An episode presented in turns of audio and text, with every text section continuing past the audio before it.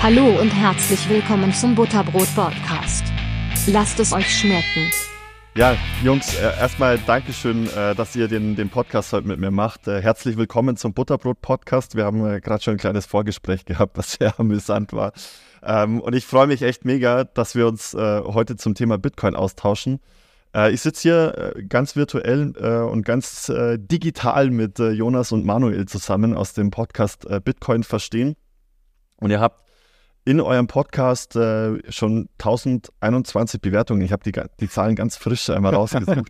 mit 4,8 Sternen. Also das spricht schon für eine echt sehr, sehr gute Qualität. Ihr habt jetzt schon knapp 200 Folgen rausgebracht und macht das Ganze seit 2020. Von dem her bin ich gespannt, was, äh, was die Essenz heute aus einer Stunde oder zwei, je nachdem wie lange wir quatschen werden, sein wird. Ähm, die wichtigste Frage vorab, Männer, was, was hat euch dazu bewegt? Ihr könnt euch auch gerne separat vorstellen. Ich weiß nicht, ob ihr da eine Reihenfolge habt, ob ihr es alphabetisch macht. aber, ähm, aber wie, wie ist so eure Historie? Wie seid ihr zum Bitcoin gekommen? Ich glaube, das ist immer ganz spannend, das einmal zu hören. Soll ich anfangen? Jo, weil ich mit J anfange, vorhin. Nein, ich habe, glaube ich, als erstes nämlich davon auch erfahren. Und man muss dazu sagen, wir beide kennen uns schon seit der Schulzeit. Seit der Grundschule fast schon, doch Grundschule, ja, ab dem Gymnasium ja. dann durchgängig. Also wir kennen uns jetzt schon, äh, ich will die Zahl gar nicht nennen, aber fast 23 Jahre. Okay. Ziemlich lang. Cool. Und genau, und haben uns dann aber halt irgendwie auch von örtlich natürlich auseinandergelebt, in Anführungszeichen. Und dann habe ich irgendwann Ende des Studiums vor zwei, was war das, 2017, irgendwann angefangen, so das Klassiker Ende 20, man möchte so ein bisschen Altersvorsorge machen und man, oh Gott, mein Geld muss ich ja irgendwie anlegen bevor ich, ja. äh, bevor ich in den Beruf komme und habe da dann angefangen mit ETF und Aktien, mit ein bisschen rumzuspielen, da was anzulegen. Und irgendwie bin ich dann auf irgendeine Seite gekommen, wo es dann um Bitcoin ging und andere Kryptowährungen. Und habe das angeguckt und dann gab es natürlich diese klassischen ähm, ähm, ja, Titel und Zeilen mit Bitcoin ist das nächste große Ding und mit dem kannst du reich werden und dieser klassische Krypto-Hype, wie man es so kennt. Und ja. habe dann angefangen, mich ein bisschen damit auseinanderzusetzen, habe dann auch mal angefangen, ein bisschen zu kaufen Hab's dann irgendwann liegen lassen und hab auch Manuel ein bisschen erzählt, weil wir uns immer auch über, per Telefon über Aktien unterhalten haben. Relativ häufig. Oh, wow. Genau, und so. Und irgendwann habe ich dann angefangen, hey, da gibt's was Neues, das Bitcoin, bla bla bla. Dann habe ich ihm ein bisschen mehr erzählt und so bin ich dazu gekommen und habe ihm dann irgendwann so ein bisschen angefixt. Also du kamst dann eher über mich dazu. Genau so war es. Okay, cool. genau so war es. Ähm, ich glaube, wir kennen uns länger. Ich glaube, es sind eher 26 Jahre, weil wir sind ja mittlerweile. Machen uns noch älter. Wir sind ja schon ein paar Tage alt mittlerweile.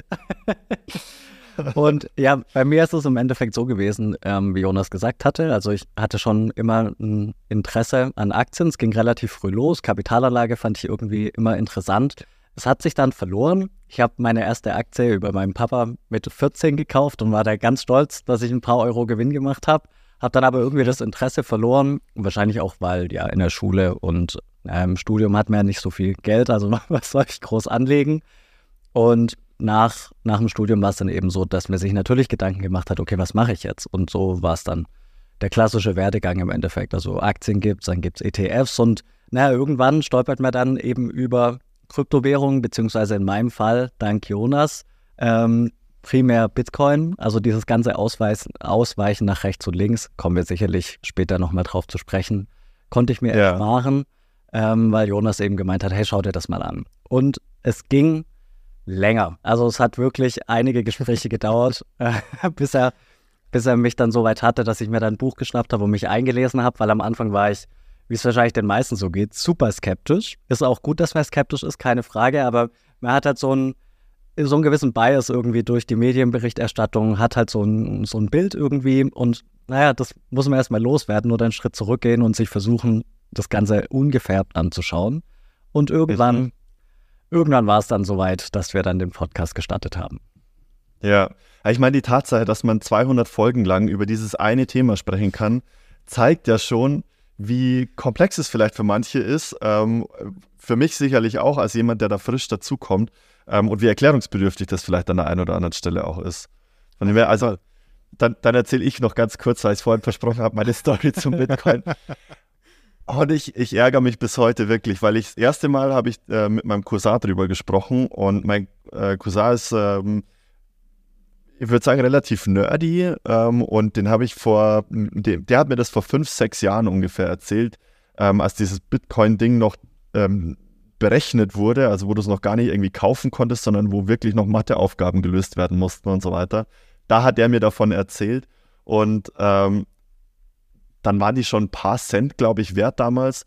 Und ich habe damals, ich weiß noch, dass ich damals überlegt habe, so, so ein bisschen mir nachgedacht habe, hm, wenn das Ding durch die Decke geht und ich habe 100 Euro investiert, dann, dann wäre das schon geil. Wäre nicht schlecht gewesen. Aber 100 Euro, aber 100 Euro zum Feiern haben waren halt auch cool. Und dann habe ich auf den Bitcoin verzichtet und bin mit den 100 Euro feiern gegangen. Und äh, ja, das ärgert mich bis heute so ein bisschen. Aber äh, who, who knows, ja, das, äh, es gibt genügend Leute, die dann ihre, ihre, ihre Wallet irgendwie irgendwo rumliegen haben und die Passwörter gar nicht mehr wissen. Die ärgern sich mindestens genauso. Wenn es, wenn es dich äh, beruhigt, du, äh, ich glaube, du hättest es niemals bis heute gehalten. Du hättest es bei, wenn deine 100 Euro aus den 1000 Euro geworden wären, hättest du es hundertprozentig verkauft und hättest gesagt, geil, dieses Wochenende gehe ich richtig feiern. Ja, ganz also, bestimmt. Die Wahrscheinlichkeit ist sehr gering, dass du sie heute noch hättest. Ganz bestimmt. Das sind so Luftschlösser, die man dann immer genau. baut in seinem Kopf. Ja, ne? ja. ja und auch das, was du gerade sagst mit diesem links und rechts davon, ähm, beziehungsweise ich formuliere die Frage so rum. Mein, mein Gedanke äh, ist gerade so ein bisschen in Richtung FTX abgeschweift, aber lass uns vielleicht dann die Frage andersrum formulieren. Warum ausgerechnet dann Bitcoin? Also warum keine andere Kryptowährung? Warum Bitcoin? Willst du wieder anfangen, Jonas? Achso, ich habe gedacht, die Frage geht an dich, deswegen. Achso, die ging an mich. Okay, sorry. Dann, Nein, äh, dann, ich kann äh, dann anfangen. Ich lege auch gern los. ähm, ja, ist eine ganz spannende Frage im Endeffekt. Ähm, kommt ein bisschen darauf an, aus welcher Perspektive man sich dem Ganzen nähert. Bei mir war es, wie gesagt, dieser Kapitalanlage-Aspekt und ähm, dann schaut man sich halt erstmal an, was ist denn so das Gut aus diesem vermeintlich großen Kryptowährungstopf, was eben am größten ist. Weil das Größte hat wahrscheinlich ähm, ja, die längste Geschichte hinter sich was hat am meisten Volumen? Also im Umkehrschluss, was ist gegebenenfalls das sicherste? So war, könnte eine Überlegung sein. Mhm. Und ähm, das war dann eben Bitcoin. Es ist aber nur der Zugang. Im Endeffekt beschäftigt man sich dann weiter mit Bitcoin und stellt halt äh, letztlich die Frage, ja, was unterscheidet denn Bitcoin jetzt von allen anderen Kryptowährungen? Und das ist dann eben so, dass man feststellt, Bitcoin ist als einzige Kryptowährung wirklich dezentral. Und jetzt kommt halt wieder darauf an, ja, was will ich davon haben?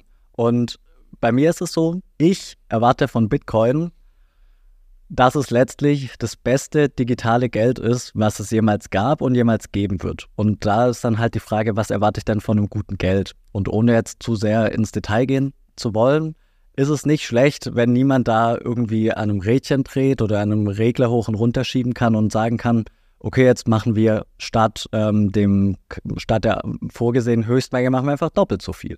Weil dann wird einfach das Verhältnis ein bisschen durcheinander geworfen. Und diese, diese Dezentralität, diese Dezentralität in Kombination mit zweiter wirklich faszinierender Fakt für mich, mit einer absoluten Knappheit, weil es gibt nur 21 Millionen Bitcoin, mehr wird es nicht geben. Diese beiden Punkte sind für mich eben aus ausschlaggebend dafür zu sagen, okay, es gibt Bitcoin und sonst gibt es viele andere Sachen, die sind möglicherweise interessante Projekte, will ich denen gar nicht in Abrede stellen, aber Bitcoin hat eben diese zwei Eigenschaften. Diese zwei Eigenschaften sind eben für mich essentiell dafür, ein gutes Geld zu sein. Okay.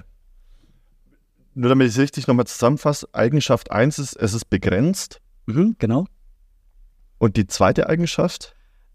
Die ist ein bisschen abgefahren. Ähm, ist im Endeffekt Dezentralität. Im Endeffekt, wir kennen alles, was wir so, kennen, okay. so im, im Geld-Kapitalanlage-Kontext, setzt ja voraus, dass wir irgendeinen in der Mitte haben, der sagt, so wird's gemacht. Also wenn wir jetzt einfach mal nur bei Geld bleiben, ist es so, du hast ein Konto bei der Bank und jemand anders hat auch ein Konto. Bleiben wir auch mal bei der gleichen Bank. Und wenn du jetzt deinem Kumpel, deinem Bruder, wem auch immer Geld schicken möchtest, schaut eben die Bank, hast du eigentlich genug Geld? Und wenn das passt, dann kannst du eben, dann kannst du dein Geld verschicken. Dann kannst du problemlos sagen, okay, ich überweise jetzt 10 Euro von Konto 1 an Konto mhm. 2, aber wir brauchen eben diesen zentralen Punkt in der Mitte, in Form der Bank. Und die Bank schaut eben Transaktionen Daumen hoch oder Transaktionen Daumen runter. Aha.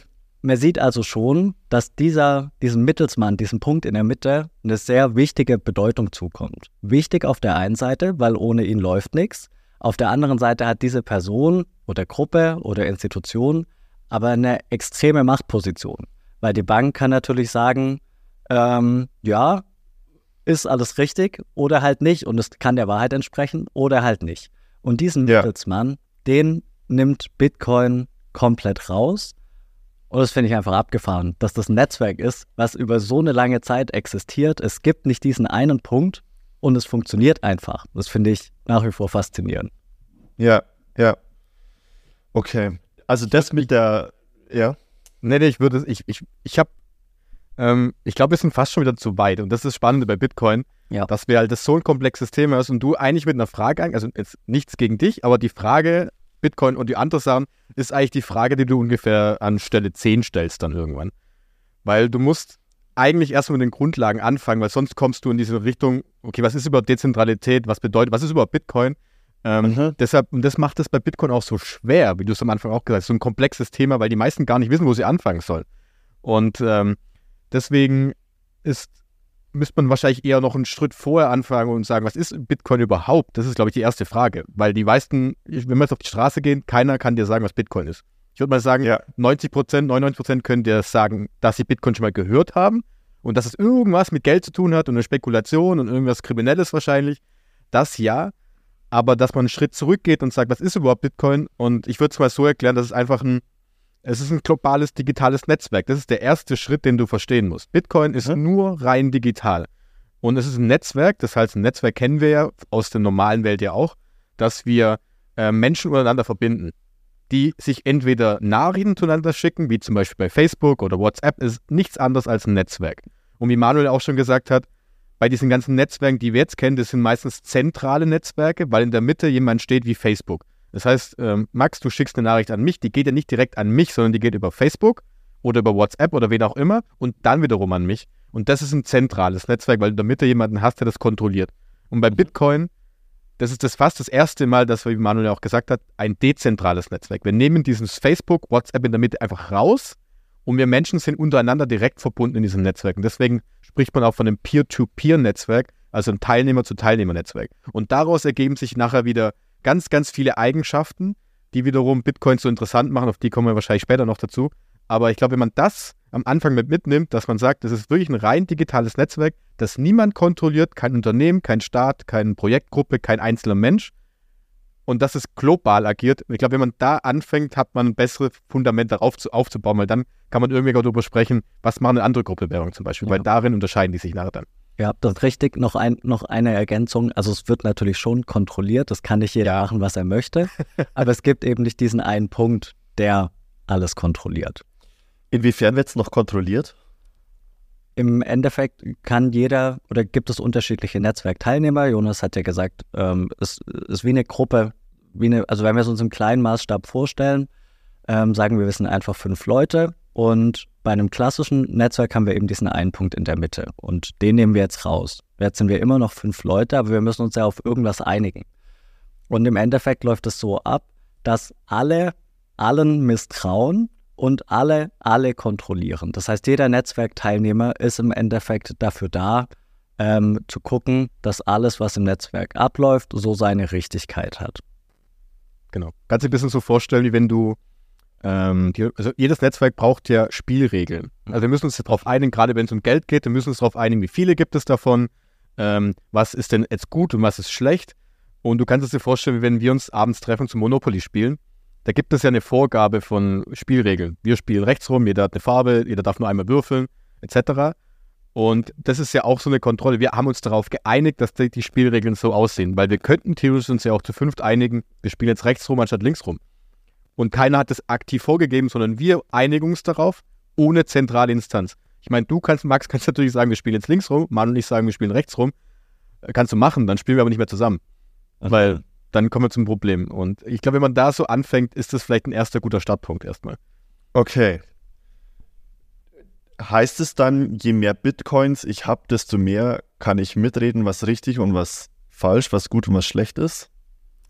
Das ist der große Vorteil bei diesem System, dass du, egal wie viele Bit, selbst wenn du 100.000 Bitcoin hast von diesen 21 Millionen, du hast nicht mehr Stimmen etc., sondern es ist völlig egal, weil es alles sind gleichwertig in diesem Netzwerk. Wie jetzt nachher irgendwelche Spielregeln geändert werden können, ist ein anderes Thema nochmal. Das ist sehr auf, das ist ein bisschen komplizierter. Aber Mhm. schlussendlich geht es darum, dass du in deinem Netzwerk selber entscheiden kannst, wie du Bitcoins siehst als Spielregel. Wenn du jetzt sagst, die 21 Millionen gefallen mir nicht mehr, weil ich möchte mehr haben im, im, im Spiel, Dann wäre das so, wie du sagst, ja, ich möchte beim Monopoly jetzt zweimal würfeln. Kannst du machen, du kannst für dich selbst entscheiden, ich sehe Bitcoin so.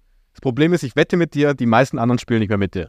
Weil sie sagen, ja, der Max kann ja zweimal würfeln, ist ja blöd. Und ich möchte nicht 22 Millionen haben, sondern 21 Millionen, Mhm. so wie es vorher festgelegt wurde. Ähm, genauso ist. Also jeder Einzelne legt für sich selbst eigentlich fest, wie er Bitcoin sieht. Und dann gibt es aber natürlich einen allgemeinen Konsens darauf, dass ja irgendwie bestimmte Spielregeln sinnvoller sind als andere. Und deswegen kann, und diese Spielregeln darf ich als kleiner äh, mit 0,1 Bitcoin festlegen für mich und genauso der Mensch mit 100.000 Bitcoin darf es genauso festlegen. Und der hat aber keine andere Stimmrechte. Weil wenn der mit 100.000 sagt, er möchte gerne 22 Millionen Bitcoin in diesem Spielregeln-Thema haben, dann ist es mir ziemlich egal. Dann kann er das von mir aus machen, aber ich mache nicht mit. Und genau so kannst du das vorstellen. Okay. Das, was du, glaube ich, erklärst, ist, ist das technisch zu aufwendig zu erklären, jetzt in der Kürze der Zeit? ja, okay. Ja. Also okay, aber im, im Mhm. Endeffekt, man kann sich das vorstellen, ähm, oder es gibt, we- wenn man sich ein bisschen mit Bitcoin auseinandersetzt, stellt man eben fest, dass ja unter anderem dieser Energieverbrauch im Raum steht. Der ist auch da, aber der wirkt sich genau da aus. Also, dass es eben diese Zufälligkeit gibt und keine Gefahr von Zentralisierung, die ähm, hängt auch mit dem Energieverbrauch zusammen. Aber wie es technisch im Einzelnen funktioniert, ähm, ist dann schon etwas abgefahren. Ja. auf jeden Fall. Okay. Okay. Mir kam jetzt gerade nämlich auch noch der Gedanke, ähm, der Allgemeinbürger wird sich jetzt wahrscheinlich mit den ganzen Wallets, die gibt, so ein bisschen schwierig tun, äh, da überhaupt äh, an, ans Erwerben eines Bitcoins zu kommen, weil du musst ja die Kohle umwandeln in äh, Kryptowährung dann und dann musst du es überhaupt erstmal oder musst es in deine Wallet überführen, dann kannst du es da erst kaufen und so weiter. Also äh, relativ komplex noch, äh, wie wenn ich äh, früher nach Österreich gefahren bin und dann da einfach äh, in Schilling getauscht habe an der, an der Bank.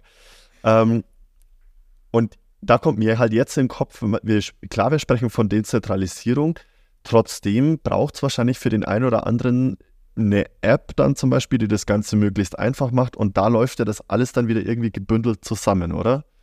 Seht ihr da eine Gefahr, dass diese App-Betreiber sozusagen so ein bisschen zu viel Power bekommen könnten ähm, und sich dann da ihre Fees abzwacken oder Ähm, ich würde das, also ich würde das vergleichen, also Gold kennen die meisten von uns.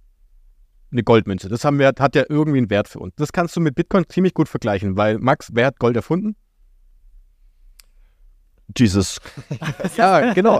Also ist niemand, niemand. Und niemand, ja. Genau, und Gold kontrolliert auch niemand, weil es ist ein Naturprodukt, das irgendwie aus der Erde geholt wird. Und das war es ja auch. Und so kannst du Bitcoin auch vergleichen, weil Bitcoin auch ja etwas erschaffen wurde und Mhm. das niemanden kontrollieren kann. Und jetzt ist die Frage, die Apps, die du jetzt nennst, also ich glaube, du meinst jetzt eher, wo ich kaufen kann erstmal, oder? Genau, ja. Genau. Das wäre ungefähr so, du kannst es das vorstellen, es ist, um, um deine erste Frage nochmal zu antworten, es ist gar nicht mehr so schwer, wie du es gerade äh, gesagt hast. Es ist Ah, okay. einfach. Wir haben erst heute Morgen noch eine Folge aufgenommen zu dem Thema, wie man Bitcoin kaufen kann. Und Manuel hat da, äh, das hat der Manuel zusammengestellt und hat gesagt, wenn du ein Smartphone bedienen kannst, eine Aktie kaufen kannst und eine Banküberweisung tätigen kannst, dann kannst du auch Bitcoin kaufen heutzutage. Also es sogar, wird sogar teilweise sogar einfacher sogar noch. Weil Okay. es gibt gewisse Händler, du kannst dir so klassische Börsen vorstellen, wo du einfach wie, du kennst ja auch Börsen, bei denen du Aktien kaufen kannst. Genau. Schickst an, du re registrierst dich, schickst Geld per Überweisung hin, hast du ein Guthaben und dann kaufst du halt zum Beispiel eine Amazon-Aktie. Und genauso kannst du heutzutage sagen, ich schicke das Geld hin und ich kaufe eben bei dieser Börse einen halben Bitcoin. Punkt. Okay, das heißt, ähm, die Banken, die Depots anbieten, die bieten in, inzwischen auch Die- an über Bitcoins. Ah, okay. Die noch nicht, genau. Also wenn du jetzt die Klassiker, also ING, Comdirect, wo die Leute das natürlich mit ähm, Aktien kaufen, die haben das noch nicht. Mhm. Das ist ein an, komplett anderes Thema nochmal. Es gibt da schon einzelne Börsen. Es gibt zum Beispiel von der Stuttgarter Börse gibt es eine App. Es gibt große, ich glaube Coinbase, Kraken, haben ja auch einige gehört. FTX, was du schon angesprochen hast, war mal so eine. Da kommen wir, glaube ich, auch nochmal drauf.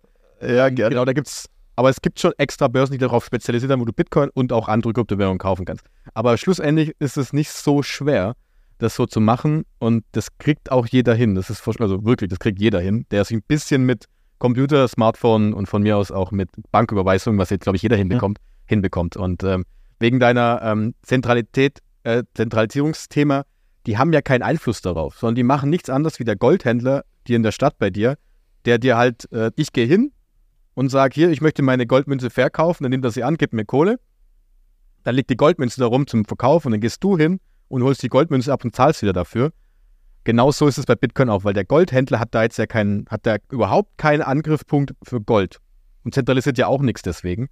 Äh, ja. Deswegen, so kannst du es dir eigentlich vorstellen insgesamt bei dieser Variante. Und deswegen haben die eigentlich gar keine Kontrolle darüber. Die sind eigentlich nur Dienstleister für die Nutzer im Netzwerk, damit sie Bitcoin kaufen und verkaufen können. Sie sind ja nicht mal Teil des Netzwerks, sondern sind sogenannte, man sagt häufiger On- und Off-Ramps, also Zugänge von Bitcoin zu diesem alten Finanzsystem, weil du musst ja irgendwann Bitcoin kaufen und das machst du darüber dann.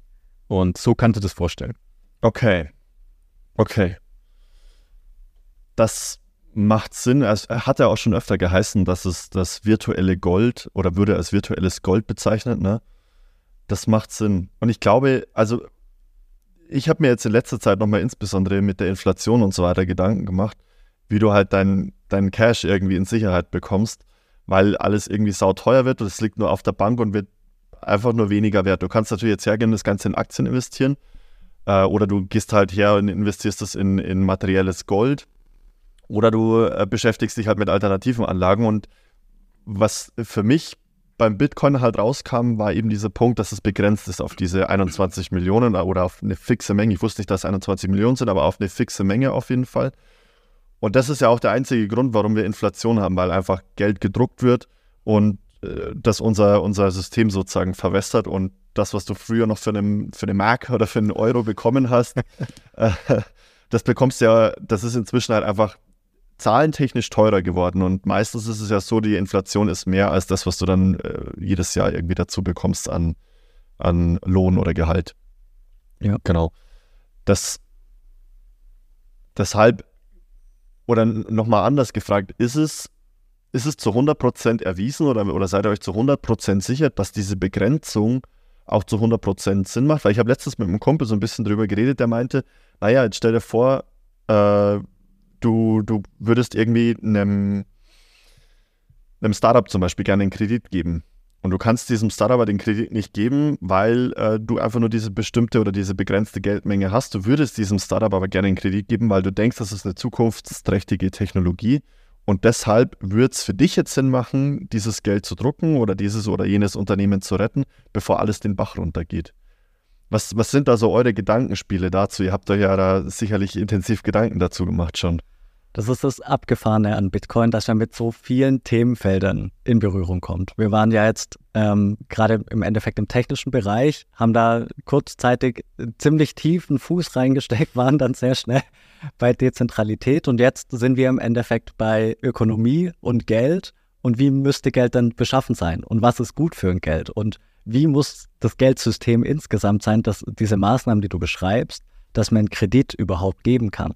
Das heißt, im Endeffekt ist ja jetzt deine Frage, ist es erforderlich, dass die Geldmenge flexibel ausgeweitet und wieder zusammengestrumpft werden kann? Und da ist man tatsächlich ähm, in der Wirtschaft, äh, in den, ja, unter den Ökonomen ist man sich da nicht ganz einig. Manche sagen, viele sagen, Geld muss atmen, die Wirtschaft muss atmen und das kann sie nur, wenn ich die Geldmenge beliebig an das Wirtschaftswachstum anpassen kann. Die sagen halt im Endeffekt, wenn die Wirtschaft wächst und es gibt nicht genug Geld im gleichen Verhältnis, ist es schlecht. Dann ähm, ja, sind die Prozesse nicht so, nicht so flüssig. Äh, die Wirtschaft ist im Endeffekt nicht so gut geschmiert dann. Also Geld ist so ein bisschen das Schmiermittel, das man haben muss. Das heißt, wenn du nach denen gehst, würde es nicht funktionieren. Keine Frage. Das wäre direkt das erste Warnsignal für Leute aus dieser Denkrichtung, die sagen, können wir direkt vergessen, kann kein Geld sein. Die andere Perspektive, und es gibt halt häufig mehrere Meinungen zu einer Fragestellung, die andere Perspektive ist, eigentlich ist es egal. Wir könnten auch nur einen Euro haben. Ein Euro wäre vielleicht etwas übertrieben, aber maßgeblich ist, dass wir eben irgendwelche Untereinheiten bilden können, und mit diesen Untereinheiten dann ähm, agieren können, dass eben ein reger Austausch stattfindet. Also der Austausch ist im Endeffekt im, äh, im, im Mittelpunkt. Und wie dieser Austausch stattfindet, ob das jetzt, ist ja letztlich nur eine Zahl, ob es 1 Euro ist, 10 Euro, 1000, 100.000, 3 Milliarden Euro. Das ist für diese andere Betrachtungsweise egal. Und die Frage, ob man Kredit geben kann oder nicht, hängt halt letztlich davon ab, in welchem System man sich bewegt. Da gibt es auch innerhalb der Bitcoin-Community unterschiedliche Ansichten, ob es in einer Bitcoin-Welt, angenommen, Bitcoin wäre das einzige Geld, ob es da Kredit geben könnte. Und da sagen halt manche, nein, weil wir keine Schulden machen können. Andere sagen, und da würden, würde ich mich, ich glaube, Jonas ist da auch dabei, da würden wir uns dazu zählen, na, im Endeffekt kann man natürlich Kredit geben. Wenn du auf mich zukommst und sagst, ich habe eine super Idee, mir fehlt aber das notwendige Kapital, kann ich ja, wenn ich sage, ich habe keine, ich habe das notwendige Kleingeld, ich würde dir den Kredit geben, könnte ich das ja machen. Also es hindert mich ja niemand da, daran, dir dann den mhm. Kredit zu geben.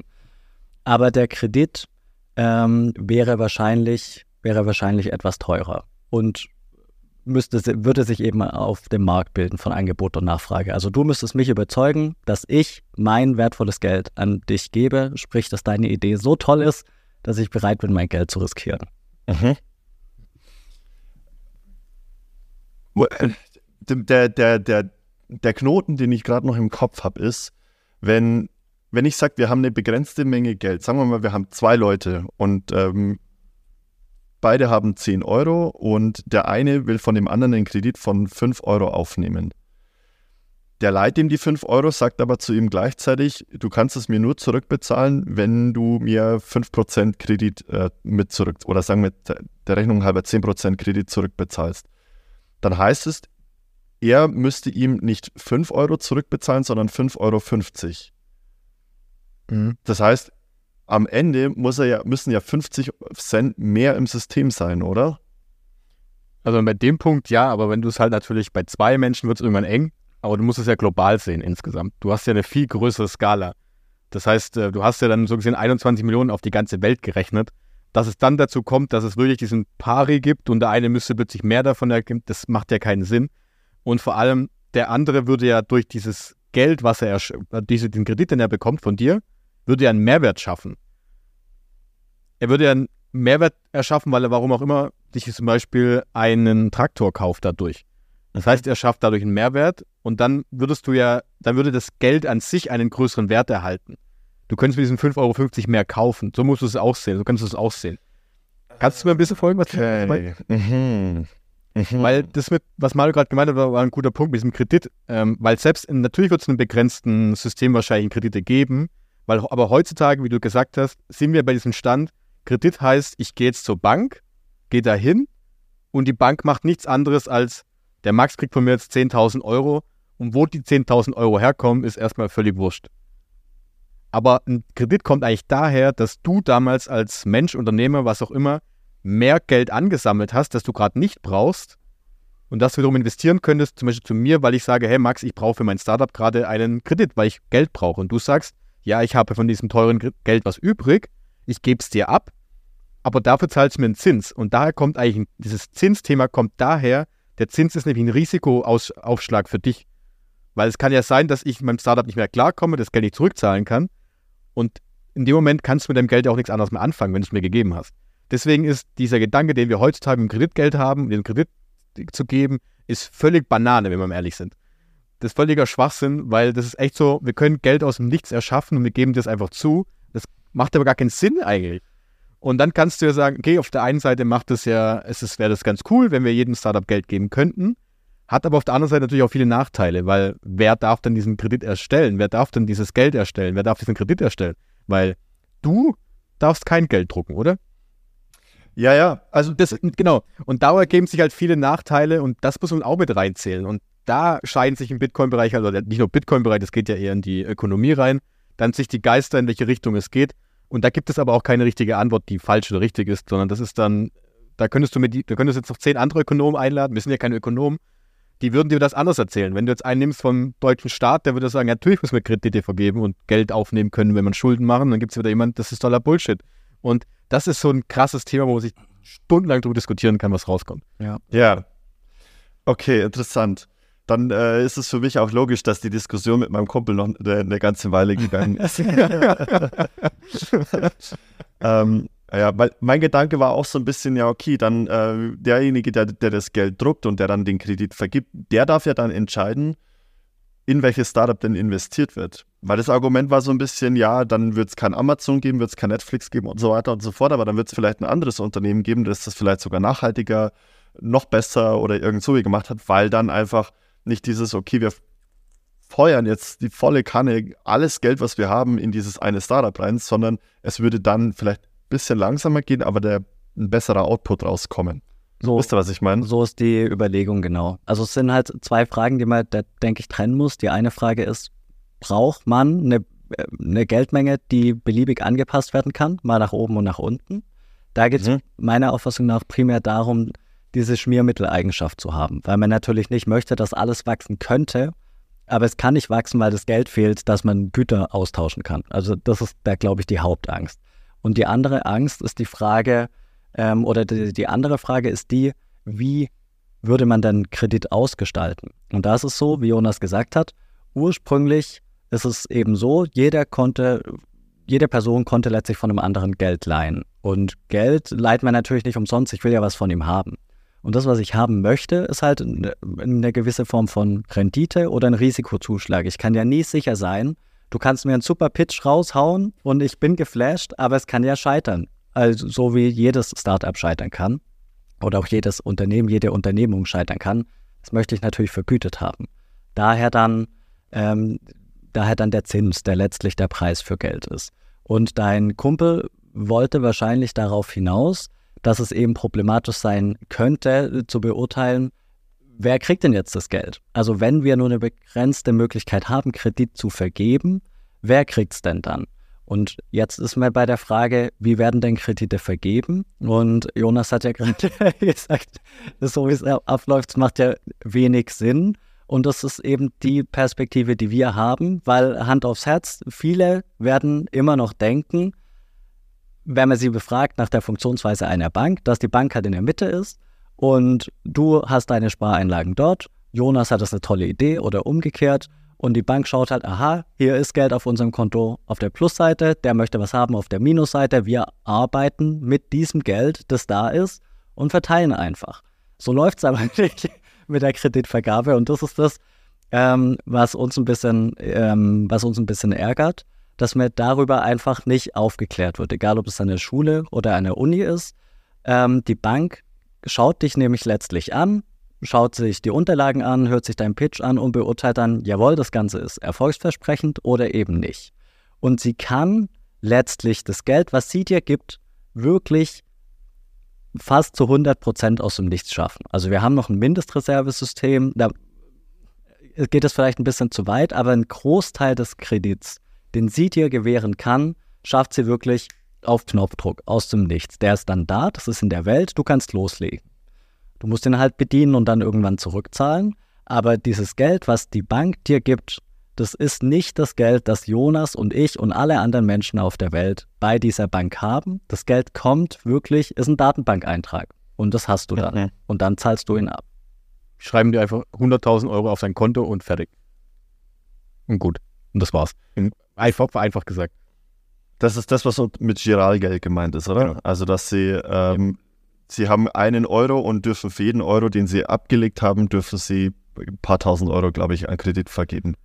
Das ist, ähm, also, also Noch wenn es zu nerdig ist, dann bremst uns, Nee. uns macht es halt Spaß, darüber zu reden. Aber wenn du, Ja, ja, hau also, ruhig also bremst uns gern. Im Endeffekt ist es so, Chiralgeld ähm, ist eine Geldform und dann gibt es noch das Zentralbankgeld. Das sind zwei Geldkreisläufe, die muss man im Endeffekt trennen. Wenn wir einen Schritt zurückgehen, was haben wir für Geld? Jeder denkt an Euro und Cent. Also wir haben halt Papierscheine in der Hand oder Euromünzen. Das ist das gesetzliche Zahlungsmittel und das Zentralbankgeld. Wird nur und ausschließlich von der Zentralbank, von der Europäischen Zentralbank in Umlauf gebracht. Keine andere Bank kann das machen, nur die Zentralbank. Jetzt gibt es noch Chiralbankgeld. Chiralbankgeld ist das Geld, was die Privatbanken schöpfen können. Also beispielsweise die Sparkasse, die Volksbank, die, ich weiß es nicht, ir- irgend, irgendeine Bank, jede x-beliebige Bank kann Geld schöpfen. Das ist das Chiralbankgeld. Und diese Form der Geldschöpfung ist das, was der Jonas und ich gerade beschrieben haben, beispielsweise durch Kreditvergabe. Also du gehst zur Bank und sagst, Kredit bitte. Die Bank sagt, jawohl, Haken dran und gibt dir dann Geld. Entweder sie schreibt es dir gut auf deinem Konto, dann wäre es Chiralbankgeld. Du, wir denken auch, es ist gleichwertig. Es ist auch, du kannst für den einen Euro das gleiche kaufen wie mit dem anderen Euro.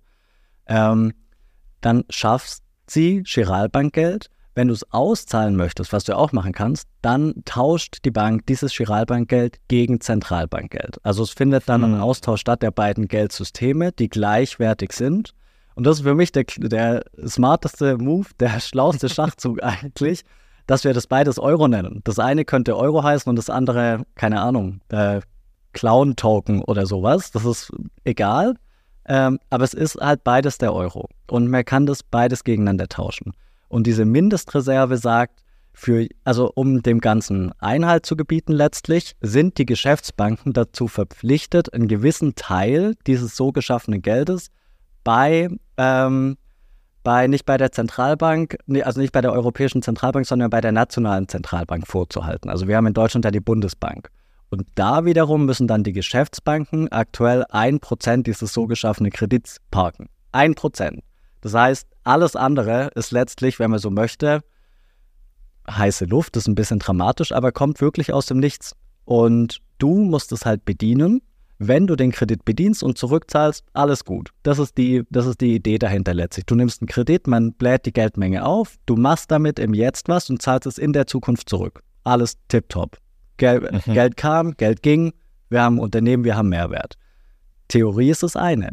Was passiert aber, wenn du Geld aufnimmst? Es läuft nicht, es geht kaputt, du kannst den Kredit nicht bedienen, dann schaut letztlich die Bank in die Röhre. So die eine Alternative, aber die Banken sind natürlich nicht dumm, wollen ja was von dir haben, wollen Sicherheit. Möglicherweise hast du eine Immobilie, möglicherweise hast du Aktien oder ähnliches.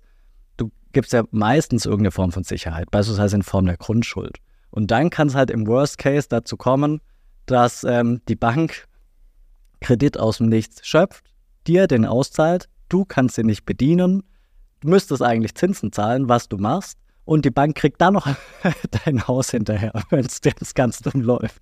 Und das ist halt, ähm, das ist ein bisschen, bisschen fies. Ähm, ich weiß, wie sich das anhört. Ich, mir ging es, wie gesagt, genauso. Als ich mit dem Jonas das erste Mal drüber gesprochen habe, habe ich gesagt, das kann nicht sein. So kann es nicht funktionieren. Mhm. aber, aber so, so ist es. Und vor allem noch, was ja dazu kommt, ähm, Max nimmt das 100.000 Euro bei der Bank auf, die nimmt nur den 99 Prozent davon, geht ja einfach aus dem Nichts, aus der Luft ja eigentlich kommt, die nicht hinterlegt sind. Du zahlst noch 3% Zinsen, das heißt, du zahlst die 100.000 zurück plus deine Zinsen. Die 100.000 gehen wieder zurück bei der Bank, weil die brauchen sie ja nicht mehr, haben aber 3%, 3 ja. plus gemacht. Aus dem Nichts eigentlich, so gesehen. Sie haben ja nichts getan ja. dafür. Und das wissen wirklich die wenigsten. Und ich glaube, dass wenn das viele wissen würden, wie dieses Bankensystem wirklich funktioniert und ja auch die Banken das tun dürfen, das ist ja ein Riesenprivileg, das ist ja eine Riesenmacht. Stell dir vor, du dürftest sowas tun. Das ist ja das Verrückte. Warum darf das die Bank tun? Weil das ja das ist ihr Geschäftsmodell, die dürfen das machen. Wenn du aber irgendwas aus dem, wenn du jetzt einen 5-Euro-Schein kopierst, bist du sofort ein Straftäter. Ähm, also ja. Ich will jetzt nicht sagen, dass das, und das muss man sich mal ein bisschen auf der Zunge zergehen lassen, welches System wir da eigentlich aufgebaut haben. Es funktioniert ja auch ganz gut, aber immer die Frage, wie gerecht ist sowas? Darf sowas sein? Muss es da nicht irgendwie ein bisschen mehr Regulation geben, etc.? Das sollte man sich, also ich finde, da sollten mehr Menschen so ein bisschen mehr Bewusstsein dafür haben, wie denn die Banken wirklich funktionieren. Ja. Weil man, wie gesagt, man lernt es nicht. Ich habe auch BWL studiert, ich habe nicht einmal darüber was gelernt, wie das funktioniert. Kein, nicht mal ansatzweise. Da gibt es auch ein. Ähm, Gibt auch ein lustiges Zitat von Henry Ford. Er hat nämlich mhm. gemeint, wenn die Leute das gegenwärtige Bank- und Gelbsystem verstünden, würde es vermutlich eine Revolution noch vor morgen früh geben. Und das finde ich ganz passend. Ja. Habt ihr euch schon mal überlegt, eine Bank zu gründen oder mir das Geld drücken könnt? Willst du mitmachen? ja, ich bin sofort dabei. ja. Crazy, Mann. Das ist ja echt abgefahren. Und das Schlimme daran, das ist jetzt, sind jetzt keine Verschwörungstheorien, das ist Fakt. Das ist so festgelegt, das ist, das wird auch die Bundesbank sagt genau das Gleiche. Es ist richtig so. Und, ähm, und dann muss ich jetzt wirklich wieder überlegen, ist das gut oder ist das schlecht? Und das ist halt das Verrückte dabei. Und keiner weiß es so wirklich, obwohl es öffentliche Informationen sind. Das ist ja jetzt nichts äh, Verschworenes, was wir hier erzählen. Ja, ja, schon klar. Ja. Und vor allem, du hast ja dann zusätzlich noch, jetzt, mir, mir fällt der Name gerade nicht ein, aber du hast ja zusätzlich noch diese eine Institution, die dann ähm, deine, deine Kreditfähigkeit die ganze Zeit Schufa. überprüft. Ja. Schufa. Die Schufa, Dankeschön. Genau. Die ja, glaube ich, auch gar nicht staatlich ist, sondern auch ein privates Unternehmen, genau. oder? Was auch schon absolut hirnrissig ist. aus meiner Sicht. Und äh, die dürfen dann entscheiden, ob du, den, ob du kreditwürdig bist und dementsprechend einen Kredit für dein Hausprojekt, was auch immer, bekommen darfst oder nicht. Hm. Also das ist ja so die, die Kirsche auf der Torte dann ja. irgendwie nochmal. Da hatten wir es auch vor kurzem davon, das ist nochmal was, da kommen wir, kommen wir auch salopp gesagt nicht drauf klar, wie sowas überhaupt entstehen konnte. Aber wir haben jetzt auch ein bisschen auf den Deckel gekriegt, wenn ich es richtig im Kopf habe. Gab ja ein Urteil, glaube, ja. ähm, dass das zumindest das, also haben ein bisschen auf den Deckel gekriegt, ja. Okay, okay. Ja, besser ist es, aber gut, wer weiß, wie viel davon einfach nur medial äh, produziert ist und wie viel dann tatsächlich real äh, mhm. bei rumkommt. Ja. Und die Lösung für euch ähm, scheint ja dann offensichtlich der, der Bitcoin zu sein, der da so ein bisschen der Gegenspieler ist zu dem aktuellen System. Ähm, der Bitcoin wird ja immer so ein bisschen bewertet mit dem Euro-Wert, weil das der einzige Gegenwert ist, den, den wir ja auch irgendwo verstehen können, weil wir unsere Waren in, in Euros kaufen, egal ob es der Käse oder das Auto oder das Haus ist oder der Sprit an der Tankstelle, der wird ja, das ist einfach Zahlenwert, den wir besser greifen können. Wie, wie, denkt ihr denn, dass sich der, der Bitcoin-Wert noch verändern wird in, in den nächsten Jahren? Ich, ich weiß, Glaskugel, aber die, äh, vielleicht könnt ihr es ja begründen, warum, warum äh, ihr eine bestimmte Prognose in eine, in eine gewisse Richtung aussprecht. Ich habe gesehen, ihr habt eine Folge Bitcoin bald bei 100.000 Fragezeichen. 200.000. äh, zwei sogar. Okay. Zwei sogar. ähm, ich fange mal an vielleicht. Ähm, wir, also wir sprechen bei uns im Podcast eigentlich so gut wie nie über den Preis. Das ist einer der wenigen Folgen bekommen, die oder gesehen, die das so ansprechen, weil uns das eigentlich gar nicht so wirklich interessiert. Wir finden das, das Spannende, was wir jetzt gerade so besprochen haben, irgendwie viel interessanter, weil das irgendwie viel mehr Spaß macht und weil das Geld, andererseits, man muss trotzdem sagen, 99,9 Prozent der Menschen kommen zu Bitcoin wegen dem Geld. Das ist wirklich der Fall. Und wir werden uns auch, wenn wir eine Podcast-Folge mit diesen 200.000 aufnehmen und die auf YouTube veröffentlichen, die hat halt einfach gefühlt auch wesentlich mehr Aufrufzahlen nochmal weil die Leute es einfach interessiert, die wollen schnell reich werden, das ist diese Gier da. Ich kann es ja auch niemanden äh, verübeln, weil ich war ja genauso. Also das heißt, so ist, wir sind beide jetzt auch nicht so, dass wir sagen, Gott, das ist jetzt schade, wenn Bitcoin nicht steigen würde. Also so ist nicht, aber wir finden halt andere Themen ist langsam spannender dahinter. Mhm. Und, ähm, aber wie du sagst, ja, warum es da oben geht, die, da gibt es halt unterschiedliche Gründe jetzt, warum das sein kann. Und das eine ist halt auf jeden Fall, du hast diese Finanzsituation, die wir haben, das Finanzsystem, was wir jetzt gerade im Inflationsthema, wir wissen auch alle, Inflation bedeutet automatisch auch Kaufkraftverlust. Das heißt ja nicht nur, die Butter wird teurer, sondern du kannst dir mit deinem einen Euro weniger kaufen als gestern oder letztes Jahr vor allem. Dieses, wenn man liest, 7% äh, Inflation im Vergleich zu letztem Jahr August, heißt es auch 7% mindestens Kaufkraftverlust von deinem Euro auf dem Bankkonto. Das muss man immer mit dem Kopf behalten. Das heißt also, die Leute suchen ja irgendwie etwas, mit dem sie entweder eine Rendite schaffen, die über die Inflation drüber geht, um das auszugleichen, oder halt etwas zu kaufen, was möglicherweise nicht inflationiert, was man eben halt nicht in der Menge erhöhen kann, weil du gerade eben ja gesagt hast, wenn man die Geldmenge erhöht, sagen einige Ökonomen, das hat diese Verbesserung, diese Kaufkraftverlust. Und es gibt aber andere Ökonomen wiederum sagen, das kommt da gar nicht her. Das kann sich jetzt auch jeder selber aussuchen, wo das herkommt. Die einen sagen, es kommt nur durch das Energiethema aus Ukraine und weil wir gerade teure Stromkosten haben oder sowas. Da gibt es diese Frage, wie man Inflation definiert. Wir beide sind natürlich auf der Seite zu sagen, es hat schon was mit der Geldmenge zu tun, weil alles andere gibt ja eigentlich keinen Sinn. Und ja. ähm, genau, das ist das eine. Und Bitcoin ist halt im Gegensatz zu dem allen anderen, was wir so haben. Klar, Gold ist begrenzt in einer gewissen Form, in gewissem Maße, weil es eben nur auf unserem Planeten eine bestimmte Menge gibt. Wir wissen aber nicht, wie viel es ist. Wir haben keine Ahnung. Wenn wir tiefer bohren können, kriegen wir wahrscheinlich noch mehr. Das kann auch passieren. Wenn wir eine andere äh, Technik rausfinden, können wir auch noch mehr rausholen. Also es gibt eine gewisse ähm, Inflation auch dort. Ich glaube, man sagt manuell, glaube ich, 2% pro Jahr und durchschnittlich. Kommt genau. mehr Gold pro Jahr dazu, was sie aus der Erde wow. holen, ungefähr. Und Bitcoin hast du als erstes Mal wirklich etwas völlig Begrenztes. Also wir haben jetzt, wie, du, wie wir es gerade gesagt haben, 21 Millionen ist die maximale Anzahl. Die sind zwar noch nicht alle im Umlauf, weil Bitcoin auch in einem gewissen vorgeplanten Strukturverlauf dazukommt. Da sind wir gerade bei 19 Millionen. Sind das 19 Millionen? Das 19 Millionen sind gerade im, Umlauf, im Umlauf. Und es wird sich bis zum Jahr 2140, hat man vielleicht auch schon mal gehört, bis dahin sind wir bei 21 Millionen angekommen. Also wir haben jetzt schon den größten Teil dazu bekommen und der Rest kommt jetzt dann immer noch so, ich sage jetzt mal auf Schwäbisch, kleckerles Weise dazu. Und ähm, Genau, und das, das, sowas zieht halt dazu, weil die Menschen das beispielsweise anziehen. Warum Bitcoin so interessant sein könnte, weil ich jetzt halt sage, ich möchte aus diesem Geld raus, was erstens jemand anderes kontrolliert, wie wir ja gerade gemerkt haben. Jemand kann ja entscheiden, ob mehr davon entsteht. Man wissen, wir wissen nicht, wie viel Euro es im Umlauf gibt. Kein Plan, nicht mal ansatzweise. Keine Ahnung. Das, vor allem, wir können diese Menge auch theoretisch wirklich, knallhart gesagt, unendlich erhöhen. Das natürlich nicht, weil sonst würde alles zusammenbrechen. Aber rein theoretisch gibt es keine Obergrenze erstmal. Und dann kann man sich jetzt überlegen, möchte ich in diesem Bereich bleiben, wo ich irgendeiner Gruppe, Banken, Zentralbankern die, ähm, ja, die Macht gebe, die Kontrolle darüber gebe, oder ich gehe etwas anders wie jetzt Gold, wo auch keiner kontrolliert, oder halt Bitcoin, wo niemand was kontrolliert. Und um jetzt den Schwung rumzukriegen zu dem Preis, Bitcoin ist nichts anderes eigentlich als äh, ja, Angebot und Nachfrage. Weil wenn, wenn, wenn mehr nachgefragt wird, dann kaufen mehr Leute Bitcoin und der Preis steigt. Sorry, du hast eine Frage. Das war genau die Frage gewesen. Ja, ja also warum es überhaupt diese Kursschwankungen gibt, dann ich lasse dich weiterreden, sorry. Also klassisches äh, Einmal-Eins der Ökonomie ist, es gibt ja Angebot, Nachfrage und den Preis. Die, die drei Punkte gibt es ja. Entweder, wenn du, die An wenn du das Angebot, äh, ähm, also du hast es gut, Bitcoin zum Beispiel, und es gibt ein großes Angebot und die Nachfrage bleibt gleich, was bleibt übrig mit dem Preis? Er muss ansteigen und er steigt an. Das ist ja in der normalen Marktwirtschaft auch der Fall. Mhm. Ja, du verkaufst jetzt, äh, es gibt zehn Bälle, und die, Ange äh, die Nachfrage steigt danach an. Der Verkäufer kann sofort sagen, ey, wenn mehr Verkäufer da sind, äh, Käufer da sind, kann ich den Preis anheben, weil die wollen das ja alle haben. Genauso andersrum, wenn ich plötzlich die doppelte Anzahl an Bällen habe und das Ange äh, die, äh, die Nachfrage bleibt gleich, dann gibt es nicht mehr so viel Nachfrage. Das heißt, die, die, die Käufer müssen ja runtergehen, die äh, Verkäufer müssen runtergehen im Preis, um überhaupt noch diese Nachfrage dann zu bekommen.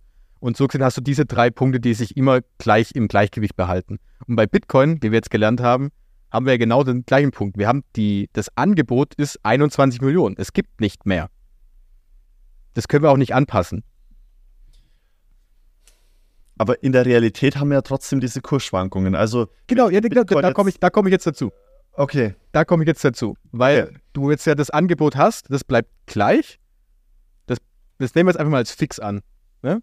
Wir können nicht mehr, es gibt nur 19 Millionen Umlauf, davon der Großteil wird gar nicht verkauft und ein kleiner Teil liegt noch auf diesen Börsen rum, den man, den man wirklich kaufen könnte jetzt. Aha. Und jetzt haben wir auf der anderen Seite Nachfrage und die können wir variieren. Weil zum einen Phase jetzt mal ein halbes Jahr will gar keiner Bitcoin kaufen, dann gibt es eine Phase, wo jetzt, wie jetzt gerade plötzlich, wo die Leute wieder über Bitcoin reden. Es gibt eine größere Nachfrage, weil sie Bitcoin kaufen möchten. Und jetzt kannst du ja wieder eins zu eins zusammenzählen, was bedeutet, wenn eine größere Nachfrage auf eine begrenzte, äh, begrenztes Angebot kommt, dann kann sich nur der Preis anpassen. Und, was, und deswegen gibt es diese starken Schwankungen auch, weil wir lesen ja immer diese großen Kursschwankungen, es geht nach oben, es geht nach unten. Das kommt einerseits, also ein Punkt dafür, warum das daherkommt. Und normalerweise kennen wir es nämlich so, dass wenn wir solche Güter haben, wollen wir ja meistens etwas haben, was relativ preisstabil bleibt, weil wir möchten nicht diese Ausschläge haben. Und dann, genau. was mache ich dann? Entweder kann ich die Nachfrage irgendwie steuern, weil ich sage, ich möchte weniger Nachfrage machen, oder ich kann das Angebot anpassen, damit der Preis sich wieder einpendelt. Und bei Bitcoin können wir das eben nicht tun, weil es gibt nicht mehr Bitcoin, die wir erstellen können, wenn die Nachfrage ansteigt. Wir könnten ja theoretisch sagen, okay, voll viele Menschen wollen Bitcoin kaufen, dann machen wir mehr davon. Ist doch super. Aha. Aber es geht ja nicht, weil es gibt nicht mehr. Und dadurch ergeben sich diese Preisschwankungen auch. Ja. Unter anderem. Ich glaube, du sprichst einen wichtigen Punkt an. Wir wollen ja eigentlich haben, dass es einigermaßen stabil ist, weil der Gedanke, den ich gerade im Kopf hatte, wenn ich mir ein Auto kaufen will und die Kurse sozusagen so schwanken und die, das Angebot und die Nachfrage einfach äh, so volatil ist, dann müsste ich mir quasi genau überlegen, wann kaufe ich denn so ein Auto. Also dann würde in meinem Kopf jetzt aus jedem Kauf wie so ein Aktienspiel werden.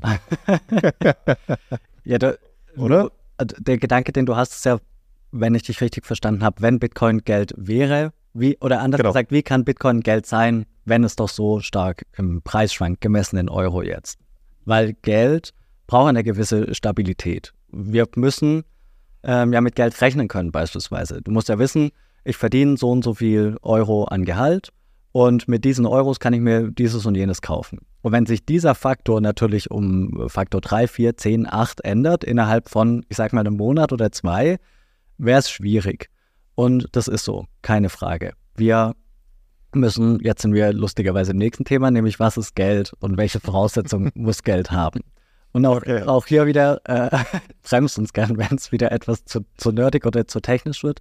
Ähm, erklärt, das Schöne ist, ihr, ihr, ihr, erklärt das so super, dass ich das auch check. ich steig gern tief ein in die Materie. Alles gut. Okay. Ähm, also Geld hat halt im Endeffekt verschiedene Funktionen. Es gibt drei Hauptfunktionen, die sind unstreitig und dann gibt es noch so ein paar Nebenfunktionen. Und eine Funktion ist eben Tauschmittel. Das, da waren wir vorher schon am Rande. Wir müssen Güter tauschen können. Und ähm, letztlich ist man halt bei Geld gelandet, so als das Gut, das sich eben am besten tauschen lässt. Man kann ja überall tauschen. Du kannst in Hotel, Netflix, Handy, Handwerker, jeder nimmt deinen Euro und du kriegst irgendwas davon. Tauschmittel im Endeffekt Check. Haben wir bei Bitcoin noch nicht. Keine Frage, sind wir noch nicht. Ähm, nächste Funktion, Wertspeicher. Wertspeicher ist jetzt das, was du im Endeffekt äh, angesprochen hast. Wertspeicher setzt voraus, die, dieses Gut, was auch immer es sein mag, muss irgendwo stabil sein. Ähm, weil es ist eben erforderlich, dass du zwischen der Zeit, wo du dein Gehalt bekommst und dem Zeitpunkt, wo du dein Gehalt auszahlst, ungefähr das gleiche bekommst. Das heißt, der Tausch mhm. tauscht letztlich Werte von Person 1 zu Person 2 und zurück. Und der Wertspeicher, der bringt Werte von heute in die Zukunft. Und der, die dritte Funktion von Geld ist ähm, die Funktion der Recheneinheit. Das ist das, was in deinem Kopf ist. Also du weißt halt, ich zahle, ich weiß nicht, für meinen Döner mittlerweile 8 Euro oder so, ähm, für eine Kugel Eis mittlerweile 2 Euro. Das ist das, was in deinem Kopf ist. Und diese mhm. drei Funktionen, die sind erforderlich, dass man ein Gut, ein beliebiges Gut als Geld klassifizieren kann. Es muss nicht immer Euro oder der Dollar sein. Im Gefängnis zum Beispiel, kennen wir alle aus diversen Filmen, sind es die klischeehaften Zigaretten. Funktioniert da auch ganz gut. So, und jetzt zur Frage, kann Bitcoin Geld sein? Diese drei Funktionen sind nicht alle gleichermaßen ausgeprägt. Also der, die Tauschmittelfunktion beispielsweise beim Euro, wie gesagt, perfekt. Man kann überall Euro tauschen. Aber die Wertspeicherfunktion, da könnte man schon, wenn man ehrlich ist, gewisse Abstriche machen. Weil wir haben eben diese, dieses Inflationsziel von 2%. Das hat sich auch im Laufe der Zeit etwas angepasst. Äh, mittlerweile sind wir nicht mehr bei ähm, etwas unter 2%, sondern mittelfristig 2%. Das heißt, wenn morgen 3, 4% dastehen würden, dauerhaft, wäre das auch noch von dem neuen Inflationsziel gedeckt, weil man eben. Du musst kann, Zusagen von der, von der, von der Europäischen Zentralbank ja, vorgegeben. Richtig, vorgegeben, ja. Genau. ähm, also Okay, kleiner Mini-Exkurs im Exkurs. wir, wir, wir, wir, haben ähm, in dem Eurosystem eben ein Inflationsziel, das vorgegeben ist, von mittlerweile mittelfristig 2%. Das heißt, jedes Jahr entwertet das Geld um 2%, mittelfristig. Ursprünglich war es so, dass man gesagt hat, Hauptsache unter 2%, dann wurde das irgendwann verändert. Man hat gesagt, unter, aber möglichst nahe bei. Und jetzt sind wir bei mittelfristig 2%. Das heißt, wir können auch ein bisschen höher, wir können auch ein bisschen tiefer. Solange es unterm Strich passt, haben wir diese 2%. Exkursende.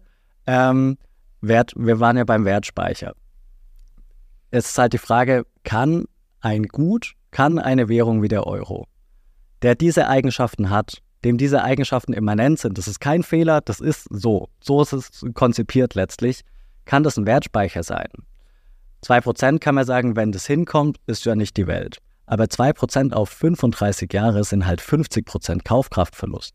Oder anders gesagt, wenn man äh, Zeitung austrägt, dann hat dein Papa sich doppelt so viel Eiskugeln kaufen können, wie du dir für, deine, äh, für deinen Lohn, den du als Zeitungsjunge bekommen hast. Also so schon. Obwohl beide, obwohl beide das Gleiche geleistet haben. Exakt. Also beide haben genau. gleich viel Zeitungen ja. ausgetragen, ich kriege aber weniger Eiskugel dafür. Ja, richtig, ja. richtig, das ist es. Und hier kann man halt sagen, um auf die Geldfunktion zurückzukommen, Wertspeicherfunktion des Euros mittelprächtig. Manche würden sagen sehr gut, Jonas und ich würden sagen eher schlecht. Einigen wir uns auf irgendwie. Ich würde sagen nicht vorhanden. genau. Und der, und der letzte Teil ist eben diese Recheneinheit, die eben im Kopf ist. So, und jetzt auf Bitcoin übertragen. Bitcoin ist extrem jung, brutal junges Gut das White Paper, also diese, diese These, wenn man so möchte, die in den Raum geworfen wurde, war im Oktober 2008. Der erste Block, die ersten Bitcoin, die in Umlauf gebracht wurden, waren im Januar 2009. Also das Ganze ist wirklich sehr jung. Und es dauert, das ist zumindest unsere Überzeugung, es dauert einfach ein bisschen, bis sich ein Gut, das so neu ist, über die ganze Welt verteilt, also die Idee sich über die ganze Welt verteilt hat und jeder muss ja jedes Individuum für sich bewerten. Dieses, äh, dieses Angebot- und Nachfragespiel, von dem der Jonas gesprochen hat, setzt ja voraus, dass sich jeder mit Bitcoin auseinandersetzt. Und zwar nicht nur, ich mache mal kurz die Zeitung auf, lese einen Absatz und mache die Zeitung wieder zu, sondern schon ein bisschen mehr. Möglicherweise braucht man auch mehrere Anläufe. Es ist vollkommen legitim, dass man irgendwie zwei Sätze liest und denkt, das ist nichts und man macht das wieder zu. Das heißt, diese Person wäre auf der Nachfrageseite mit null gegeben. Gar nichts. Mhm. Andere, die länger dabei sind, wie Jonas und ich, würden uns den Preis jetzt anschauen und sagen, ja, ist ja, ist ja immer noch nichts. Also gemessen daran, was Bitcoin liefern kann, ist es immer noch extrem günstig. Während jemand anders, der sich möglicherweise eine Stunde oder zwei damit befasst hat, vielleicht denkt, jetzt ging es seit Mitte September irgendwie um 70 Prozent nach oben, ich warte mal ein bisschen, könnte auch teuer sein. Und diese Diskrepanz zwischen Bewertungen, die drückt sich eben aus in den extremen Preisschwankungen, die wir haben. Und wir haben keine Glaskugel, aber wir gehen davon aus, dass sich diese Extreme mit der Zeit etwas reduzieren werden. Das heißt, wenn wir gucken, diese drei, ähm, diese drei Funktionen, die ein Geld haben muss, Tauschmittel, Wertspeicher, Recheneinheit. Recheneinheit wird erst gehen, wenn der Preis sich halbwegs stabilisiert hat, weil sonst ist so, wie du sagst, du musst halt immer überlegen, kaufe ich heute, kaufe ich morgen oder in einem Monat, je nachdem, was du für einen für einen Preis letztlich prognostizierst. Wertspeicher, da sagt mir in der Bitcoin-Welt immer, zoom einfach ein bisschen aus, dann ist es gar nicht mehr so, äh, so dramatisch, weil es halt langfristig nach oben geht. Also Wertspeicherfunktion, auch wenn es kurzzeitig schwankt, und das hört sich natürlich absurd an bei so krassen Preisschwankungen, würden wir sagen, ist gegeben. Ähm, Tauschmittel bedingt. Da gibt es mittlerweile verschiedene ähm, ja, Lokalitäten, wo man auch Bitcoin ausgeben kann, aber im Verhältnis zum Euro natürlich noch weniger. Aber wie gesagt, die drei Funktionen sind nicht in Stein, äh, sind in Stein gemeißelt, aber nicht immer gleich stark ausgeprägt. Okay. Ich habe mir jetzt ein paar Sachen noch, noch mal aufgeschrieben. Ähm, aber das, das, Wichtigste, um vielleicht da nochmal anzuknüpfen, du, du sagst gerade als Tauschmittel vielleicht gerade nicht unbedingt geeignet.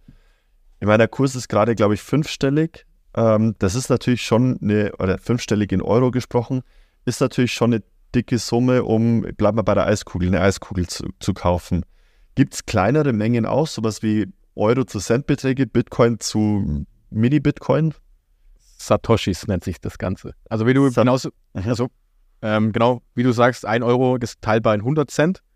Genauso kannst du ein Bitcoin in 100 Millionen Untereinheiten nochmal teilen.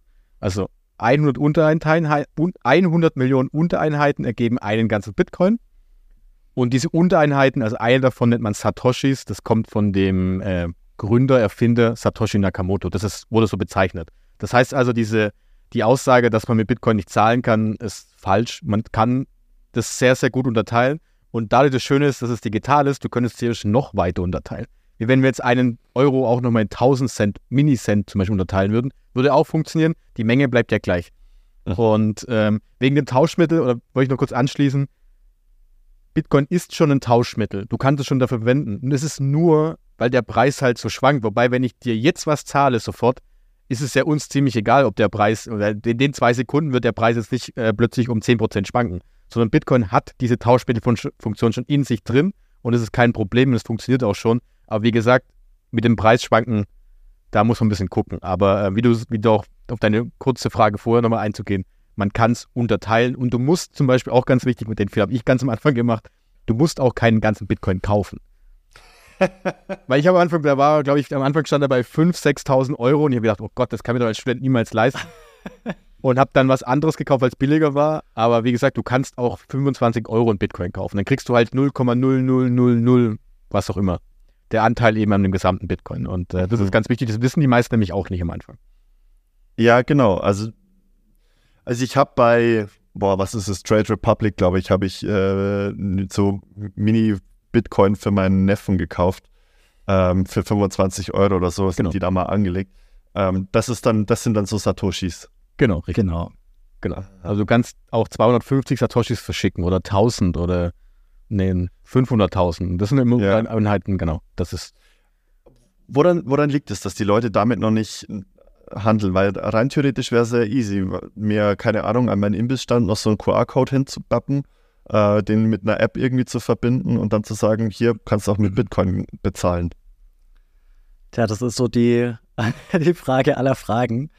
Ähm, stellen wir uns schon relativ lang und haben noch nicht die eine abschließende Antwort für uns gefunden. Vermutlich ist es zum einen der Zugang, der halt ein bisschen fehlt.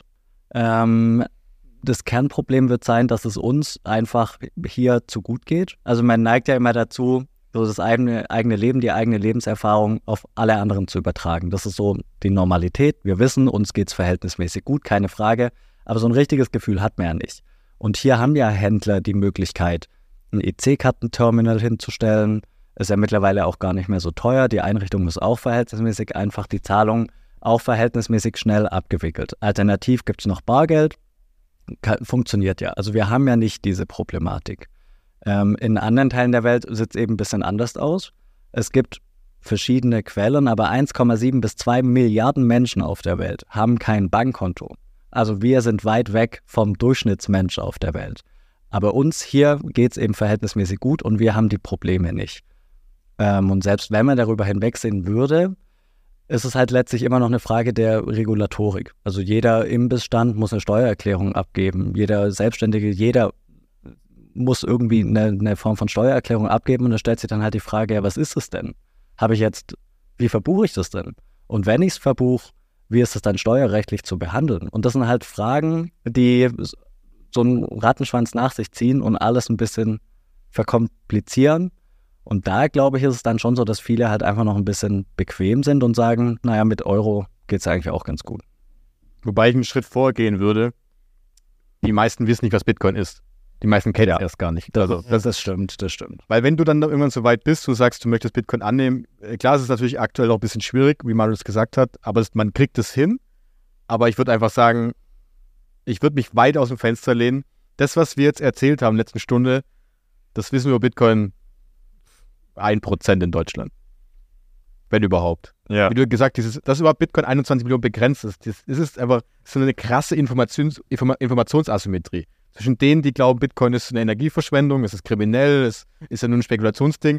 Und plötzlich erzählen dir so zwei Jungs, ah, man kann es übrigens im Kaffee annehmen. Ich glaube, das ist einfach nur eine riesen, riesen Wissenslücke noch und äh, ich glaube, daran liegt es vor allem. Dass die meisten, ja. wenn sie Bitcoin kennen, als Spekulation sehen und nicht mal auf die Idee kommen, dass ich es natürlich schon in meinem eigenen Laden annehmen könnte. Weil machen kannst du sofort.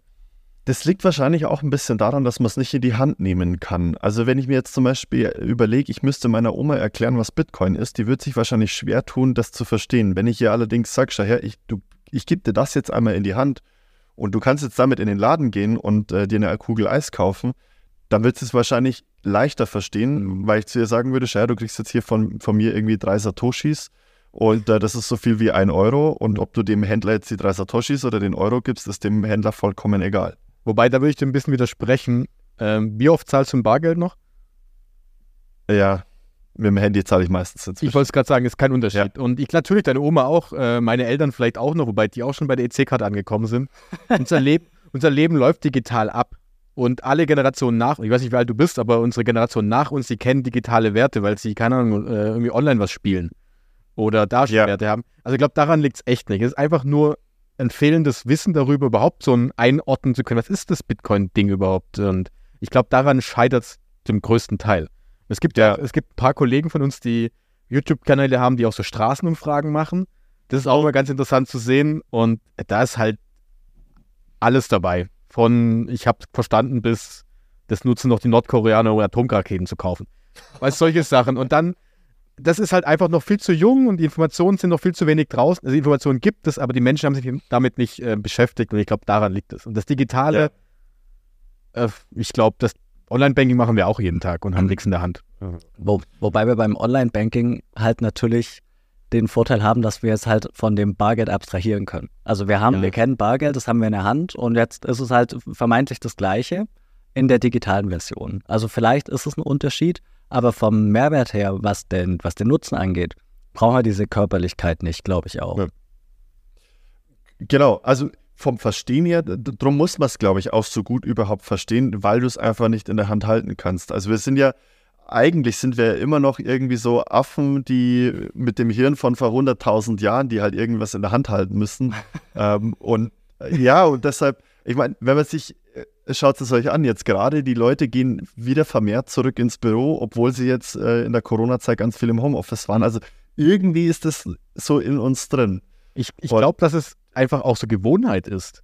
Weil, 100 Prozent. weil äh, wenn man es mal genau anguckt, und das ist ganz witzig, das gibt, ähm, wir hatten das im Podcast bei uns, einen Bundesbanker und es gibt auch einige Dokumentationen, die selber sagen, dieses Geld, wenn du mal überlegst, was wir nutzen zum Geldzahlen, das sind bedruckte Scheine, da steht eine Zahl drauf.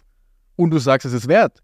Jeder, wie du sagst, jeder Affe wird, glaube ich, sagen, nö, das geht ja nicht. Was, warum nimmt der blöde Idiot da jetzt einen 10-Euro-Schein an, wo eine Zahl draufsteht? Und die Banker, der war, das war der Leiter der, genau, Leiter des Geldmuseums der Bundesbank in Frankfurt. Genau. Da gibt's, der war bei uns im Podcast und hat selbst gesagt, im, also ich zitiere es nicht komplett, aber hat gemeint, wir geben den Menschen buntes, bedrucktes Papier aus und ihr glaubt daran. Punkt. Das war seine Aussage und das ist nichts anderes. Also heißt es, und deshalb ist bei Geld ist ganz wichtig so ein Vertrauen. Wenn die Menschen, die Gesellschaft darauf sich geeinigt hat, dass das jetzt einen Wert hat, dann funktioniert es. Wenn wir aber morgen sagen würden, wie Henry Ford das ja auch gesagt hat, äh, sorry, was wollt ihr mit diesem Ding, dann spricht morgen unser Geldsystem zusammen. Und deswegen, aber wie du sagst, es ist halt auch echt so, da kommt ein psychologisches Thema schon mit rein dann, dass das einen Wert hat, ich denke nicht drüber nach, das nutzt jeder, ich kann es an jeder Ecke benutzen. Und wenn wir jetzt sagen würden, Bitcoin kann, kann sich an jeder Ecke nutzen und ich kann damit im Supermarkt einkaufen gehen, kann das auch ziemlich schnell gehen, dass das Normalität wird. Und ähm, ja, wir sind da schon, glaube ich, teilweise als Menschen einfach ausgedrückt, so ein ziemlich einfach gestrickt im Kopf, wenn man dieses Geldthema mal anguckt. Ja, mit Sicherheit. Ja. Ein ein anderer Punkt, den du gerade noch angesprochen hattest, Manuel, war äh, das steuerliche Thema. Wie, wie ist es denn steuerlich? Wenn ich jetzt äh, angenommen, äh, keine Ahnung, wir beide haben äh, das Podcast-Gewerbe angemeldet, jeder von uns hat einen Podcast und wir machen hier einen Geldaustausch über Bitcoin. Wie müsste ich das denn versteuern? Wird es wieder gemessen an Euro oder wie funktioniert das? müssen wir natürlich einen kleinen Disclaimer aussprechen, weil wir beide keine Steuerberater sind. Ähm, und für den Fall, dass jetzt jemand Bitcoin hat und verkaufen möchte, bitte nochmal verifizieren, weil sich das natürlich auch ändern kann. So, das vor die Klammer. ähm, was, was, was wir halt so erfahren haben im, im Laufe der Zeit, ist, dass es erstmal darauf ankommt, ob du es jetzt als Privatperson äh, annimmst, sparst, Mhm. investierst oder als Unternehmen. Als Privatperson, aber das ist ein Privileg, das wir lustigerweise ausgerechnet in Deutschland haben, ist es so, du kannst es kaufen und wenn du es ein Jahr lang liegen lässt und dann verkaufst, dann ist es steuerfrei. Dann gehören die Gewinne zu 100% dir. Und Egal wie viel Geld. Ja. egal wie viel Geld, wenn du, Das ist, wie bei, das ist wie bei Gold. Genau, bei Gold ist genau das Gleiche. ja, das ist, Wow. ähm, Okay. können wir ehrlicherweise eigentlich ganz nachvollziehen, weil äh, was steuerliche Themen angeht, ist Deutschland ja nicht ganz auf dem letzten Platz, aber bei Bitcoin ist es eben noch so. Äh, Als Unternehmen geht es nicht. Da ähm, fallen, dann, fallen dann Steuern eben an. Ähm, deshalb könntest du es dir, wenn du jetzt ein Unternehmen hast, im Endeffekt du als Privatperson deinem Unternehmen abkaufen, dass du wieder diesen Haltefrist auslöst. Ähm, genau, das ist, das ist gerade so der Stand der Dinge. Deswegen ist die steuerliche Behandlung eigentlich bei uns in Deutschland ziemlich easy und einfach. Also, Das ist ja voll geil. Ja. ja. das, hast du bei, das hast du bei keiner Aktie gar nichts, weil die Aktie muss Ja, ja. versteuern und nur, wie gesagt, Gold zählt dazu und deshalb wird Gold mit steuerlich, wird Gold und Bitcoin zusammengefasst in eins. Aber wie gesagt, wie lange das noch so bleibt, Ja. bin mir nicht sicher. Ähm, deswegen, ähm, aber derzeit in Deutschland ist es noch so. Es gibt andere Länder, das ist, Österreich ist, glaube ich, viel schlimmer auch schon. Und äh, ja, aber Deutschland haben wir da echt ein Privileg, warum auch immer, keine Ahnung. Interesting. Ja. Das ist ja echt abgefahren. Okay. Also von dem, was ihr mir jetzt alles erzählt, weil ja auch immer so ein bisschen die Rede ist von so einer elektronischen Währung, also der ähm, diesen E-Euro, den sie äh, gerade so ein bisschen am, am Überlegen sind einzuführen. Jemand, der damit überhaupt nichts am Hut hat, der könnte meinen, ja, das ist ja alles das Gleiche, aber es ist ja offensichtlich überhaupt nicht das Gleiche und hat damit auch überhaupt nichts zu tun, außer dass vielleicht auch Blockchain-Technologie oder sowas dahinter stecken könnte. Aber that's it. Ähm, wie, wie, seht ihr sowas mit dem, mit dem, mit dem E-Euro? Weil, was ich schon mal gehört habe, es gibt ja in, in äh, Nigeria haben sie ja diesen E-Nairo eingeführt gehabt mal. Ähm, den haben sie, glaube ich, aber über Proteste haben sie dann wieder rausgeschmissen, äh, diesen E-Nairo, haben, glaube ich, den Notenbankchef sogar verhaften lassen, ähm, weil, das, weil das halt überhaupt nicht funktioniert hat und irgend, irgendwie war es kriminell. Und wie seht ihr sowas, wenn die, wenn die äh, EZB hergeht und sagt, jetzt machen wir hier einen, einen elektronischen Euro, einen digitalen Euro? Digital. Das ist ganz witzig, wir haben erst diese Woche eine Folge dazu aufgenommen. Das passt perfekt. Okay, sehr gut. Also gut getroffen. Ähm, ja, man muss, glaube ich, kurz erklären, was der digitale Euro ist. Manuel hat ja gerade eben das Chiralgeld angesprochen, was von den Geschäftsbanken, Privatbanken ausgegeben wird, und das Zentralbankgeld, was wirklich dann eigentlich das einzige richtige gesetzliche Zahlungsmittel ist, also der Euro und die Münze, die du in der Hand hast. Das kannst du so nutzen.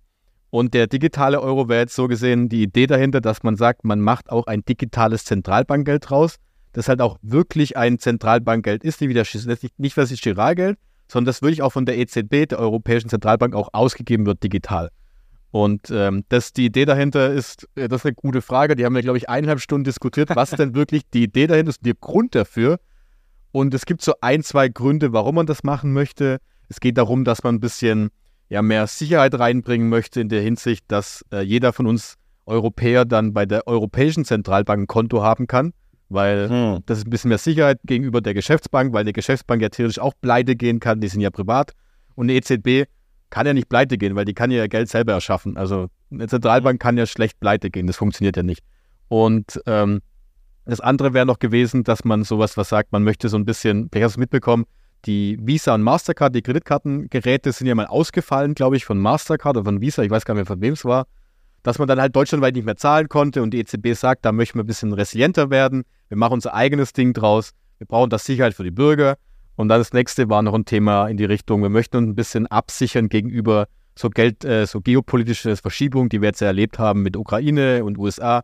Nicht, dass uns irgendeiner mal das Zahlungsnetzwerk dicht macht, wobei man da sagen kann, dieses Zahlungsnetzwerk, das wir jetzt gerade schon verwenden in Europa, das SEPA, das kennen wir ja vielleicht alle, und SWIFT gibt es ja auch, wenn du eine Banküberweisung tätigst. Das ist schon in Europa. Also die Frage ist, wer uns Europäer aus unserem eigenen Zahlungssystem ausschließen möchte, hm, muss man sich selber die Frage stellen. Genau, und das ist die das sind so die Aussagen dahinter, was die EZB machen möchte. Also einfach ausgedrückt, du als Bürger hättest nicht nur ein Konto bei deiner Geschäftsbank, bei deiner Sparkasse oder Volksbank, sondern könntest gleichzeitig noch ein digitales Konto bei der EZB selbst haben, wo du ein digitales Zentralbankgeld auch dort noch hast, das du dann auch zum Zahlen nutzen kannst. Und das ist die Idee dahinter, sowas einzuführen. Und jetzt muss sich ja jeder selber überlegen, wofür brauche ich so ein Ding? Wie gesagt, die EZB sagt, das ist gut, das brauchen wir alle. Und jetzt gibt es sehr negative Stimmen, die wiederum sagen, die davon abhängig sind, wie man diese Privatsphäre- und Datenschutzthema ausarbeitet. Weil wenn du jetzt Bargeld benutzt, ist es anonym zum Zahlen. Wenn ich dir jetzt 50 Euro auf der Straße gebe, kriegt das keiner mit. Oder wenn ich jetzt im Supermarkt zahle, kriegt das auch keiner mit. Und so ein digitales Geld ist halt immer das Problem. Digital ist halt immer, man kann Dinge halt besser nachverfolgen, je nachdem, wie es ausgestaltet ist. Und das ist eben die Frage, wie die EZB das ausgestaltet. Und da scheiden sich jetzt sehr die Geister darüber, ob das wirklich transparent ist oder eben nicht. Und wenn man halt noch weiter denkt, kannst du halt irgendwann in die Richtung gehen. Und da kommt jetzt so eine Dystopie ein bisschen rein, so eine ja, etwas sehr horrormäßige Zukunft, dass du halt sagst, du als Max hast ja, bist der Bürger Deutschlands, der EU, hast ein Konto bei der EZB, die wissen also, wer du bist. Und die könnten natürlich jetzt auch sagen, dadurch, dass es digital ist, oh, der Max war jetzt letzte Woche auf dieser Demo unterwegs. Und diese Polit das war eine Demo gegen den Klimaschutz oder irgendwas. Das möchten wir nicht haben. Deswegen äh, frieren wir dem Max sein Guthaben erstmal ein, weil das möchten wir nicht. Oder wir sagen, wir möchten jetzt derzeit den Autokonsum ein bisschen anheben, weil wir sagen, wir müssen mehr unsere Autowirtschaft äh, ansteigen. Deshalb kriegt der Max jetzt 10% Rabatt darauf, wenn er ein Auto kauft. Oder andersrum gerechnet, das CO2-Budget hast du ja wahrscheinlich auch schon mal gehört. Kann man auch sprechen. Könnte man da auch reinbauen, ah, der Max hat jetzt schon seinen gewissen CO2-Grad verbraucht dieses Jahr, deshalb darf er mit seinem digitalen Euro nicht mehr drauf zugreifen, kein Flug mehr buchen zum Beispiel. Das ist jetzt derzeit mit den Geschäftsbanken natürlich nicht so einfach, weil die ja auch trotzdem noch privat sind. Aber wenn du es alles bündelst bei der digitalen, äh, beim digitalen Euro, bei der Zentralbank, kann man theoretisch so etwas aufbauen. Also das steht jetzt nicht im Gesetz, dass man das machen möchte, sondern es ist eher das Problem, du gibst diesen Zentralbanken schon dieses Werkzeug und sagst, bitte, hier macht mal was, aber du weißt nicht, wo es nachher hinführen könnte. Das heißt also, die Frage ist, will ich überhaupt ohne großartige Notwendigkeit, weil wir können schon überall zahlen, offen digital schon, will ich denen überhaupt die Möglichkeit geben, dass am Ende etwas Schlechtes rauskommt? Und ja. das ist so die Frage, die man sich mit digitalen Euro stellen muss. Und äh, ja, da muss man gucken, ob das so gut oder schlecht ist. Ja, vor allem die Leute könnten jetzt hergehen und sagen, naja, also doch nicht bei uns ja. so. Und dann, und dann, also ich erinnere einfach nur an die, an die Proteste in Kanada in der Corona-Zeit. Die haben den Truckern da auch ihre Konten eingefroren. Also so komplett abwegig in der westlichen Welt ist es auch nicht. Ja. Und ich mit letztes, jetzt weiß ich gar nicht mehr, mit wem ich drüber gesprochen habe, ähm, die Leute, die sowas entscheiden, um an solche Positionen zu kommen, musst du so ein zum gewissen Punkt macht geil sein. Und irgendwann bist du dann auch an dem Punkt, dass du sowas irgendwann mal ausprobieren möchtest. Und dann beschwert sich vielleicht im ersten Moment keiner und so weiter. Also ja, es ist erstmal dystopisch, weil es für uns so weit weg ist und weil wir als ehrliche Menschen vielleicht sowas auch niemals machen würden. Aber du weißt halt nicht, was, was, was die andere Seite denkt. Und ich kann mir auch gut vorstellen, dass deshalb da auch, äh, wenn man solchen Leuten, oder wenn man den Leuten insgesamt sowas erzählt, dass deshalb auch so großer Widerstand ist und die Leute dann auch sagen, will ich nicht. Also wie du sagst, wo, wofür? Also ich kann ja, ich kann ja so gerade auch digital bezahlen. Und das Argument zu sagen, ja, da können wir nachkontrollieren, ob dann Drogen gekauft werden und so weiter. Come on, keiner kauft sich Drogen mit dem Euro, wenn es dann Alternativen. Oder? Also, so, so wie ihr mir gerade den Bitcoin erklärt habt, oder du hast es gesagt, Jonas, wenn ich dir den jetzt schicke, dann kannst du ihn jetzt sofort zum gleichen Kurs wieder umwandeln und bekommst dein, dein Geld dafür und keiner weiß, wo der hergekommen ist. Ja, das ist nochmal, da, da müssen wir ein zweites Thema der Kriminalität aufmachen. Wahrscheinlich fragst du, die, stellst die Frage auch nochmal nachher, glaube ich. Weil das ja, wir können auch gleich einsteigen. Also der, der, Bitcoin kann ja rein theoretisch auch für kriminelle Machenschaften verwendet werden, weil er einfach nicht nachvollziehbar oder nicht trackbar ist, oder? Ich würde noch einen Satz zu der, zu der digitalen Zentralbankwährung sagen. Ja, ja, ja gerne. und, noch, und noch ein, zwei äh, Punkte. Im Endeffekt nur noch mal das, was Jonas gesagt hat, so ist es halt. Also es ist möglich. Ähm, Gerade steht im Gesetz, dass es sowas nicht geben soll, dass es nicht möglich sein soll, das Geld irgendwie zu programmieren. Sprich, es soll eben gerade nicht möglich sein zu sagen, ähm, für dieses und jenes Gut geben wir dir den und den Benefit, für dieses und jenes Gut den und den Malus. Aber wir sagen halt, wenn etwas geschaffen wird, was grundsätzlich die Möglichkeit bietet, und ich meine, digitales Geld ist halt programmiert. Also wie kann digitales programmiertes Geld nicht programmierbar sein? Das kriege ich schon irgendwie nicht in den Kopf. Ähm, mhm. Müsste es ja gute Gründe geben, die dafür sprechen, dieses Risiko in Kauf zu nehmen. Und wir müssen ja, es muss nicht heute passieren, es muss nicht morgen passieren. Unserer Meinung nach ist allein die Möglichkeit, das Risiko, was dadurch geschaffen wird, halt so gewaltig, dass es schon eben abgewogen werden muss gegen Vorteile. Und da haben wir, wie Jonas gesagt hat, erst vor kurzem darüber gesprochen. Und wir haben nach einer Stunde 15, einer Stunde 20 keinen nennenswerten Vorteil gehabt. Also wir sind da relativ sachlich rangegangen, obwohl wir natürlich diese Bitcoin-Brille haben. Aber auch mit viel Wohlwollen ist uns da wenig aufgefallen. Also wenn wir diese europäische Autonomie ausklammern, aber da hat Jonas vollkommen zu Recht gesagt, wer soll uns rausschmeißen, wir sitzen drin. Mhm. Ähm, dann bleibt nicht mehr viel. Dann gibt es nur noch ähm, die Gefahr, dass eben Privatbanken letztlich, wenn zu viele Leute kommen aufgrund dieses Mindestreservesystems, dass die Bank sagt, ah, wir können das leider alles nicht bedienen. Ähm, sie sind illiquide. Diese, diese Bankrun, den man auch manchmal gesehen hat in den Nachrichten ähm, bei der, bei der Euro-Krise oder Griechenland-Krise, das kann es nicht geben bei der Zentralbank. Aber sonst war es das. Also kein nennenswerter Vorteil unserer Meinung nach. Und hinsichtlich Kriminalität bei Bitcoin, da ist es so, die Zahlungen sind, ähm, sind nicht anonym, sondern pseudonym. Also wir ähm, machen, jetzt machen wir wieder einen kleinen Schlecker zurück zu dem technischen Bereich. Ähm, es ist halt so, dass sich da niemand mit Klarnamen gegenübertritt. Das ist richtig. Das heißt, solange nur Wallet 1 eine Transaktion ausführt an Wallet 2, weiß letztlich niemand, wer dahinter steht.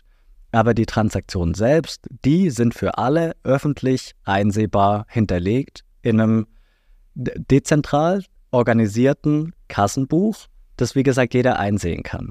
Das heißt, wenn du jetzt technisch versiert bist, kannst du natürlich Software schreiben, um diese ganzen Transaktionen zu analysieren.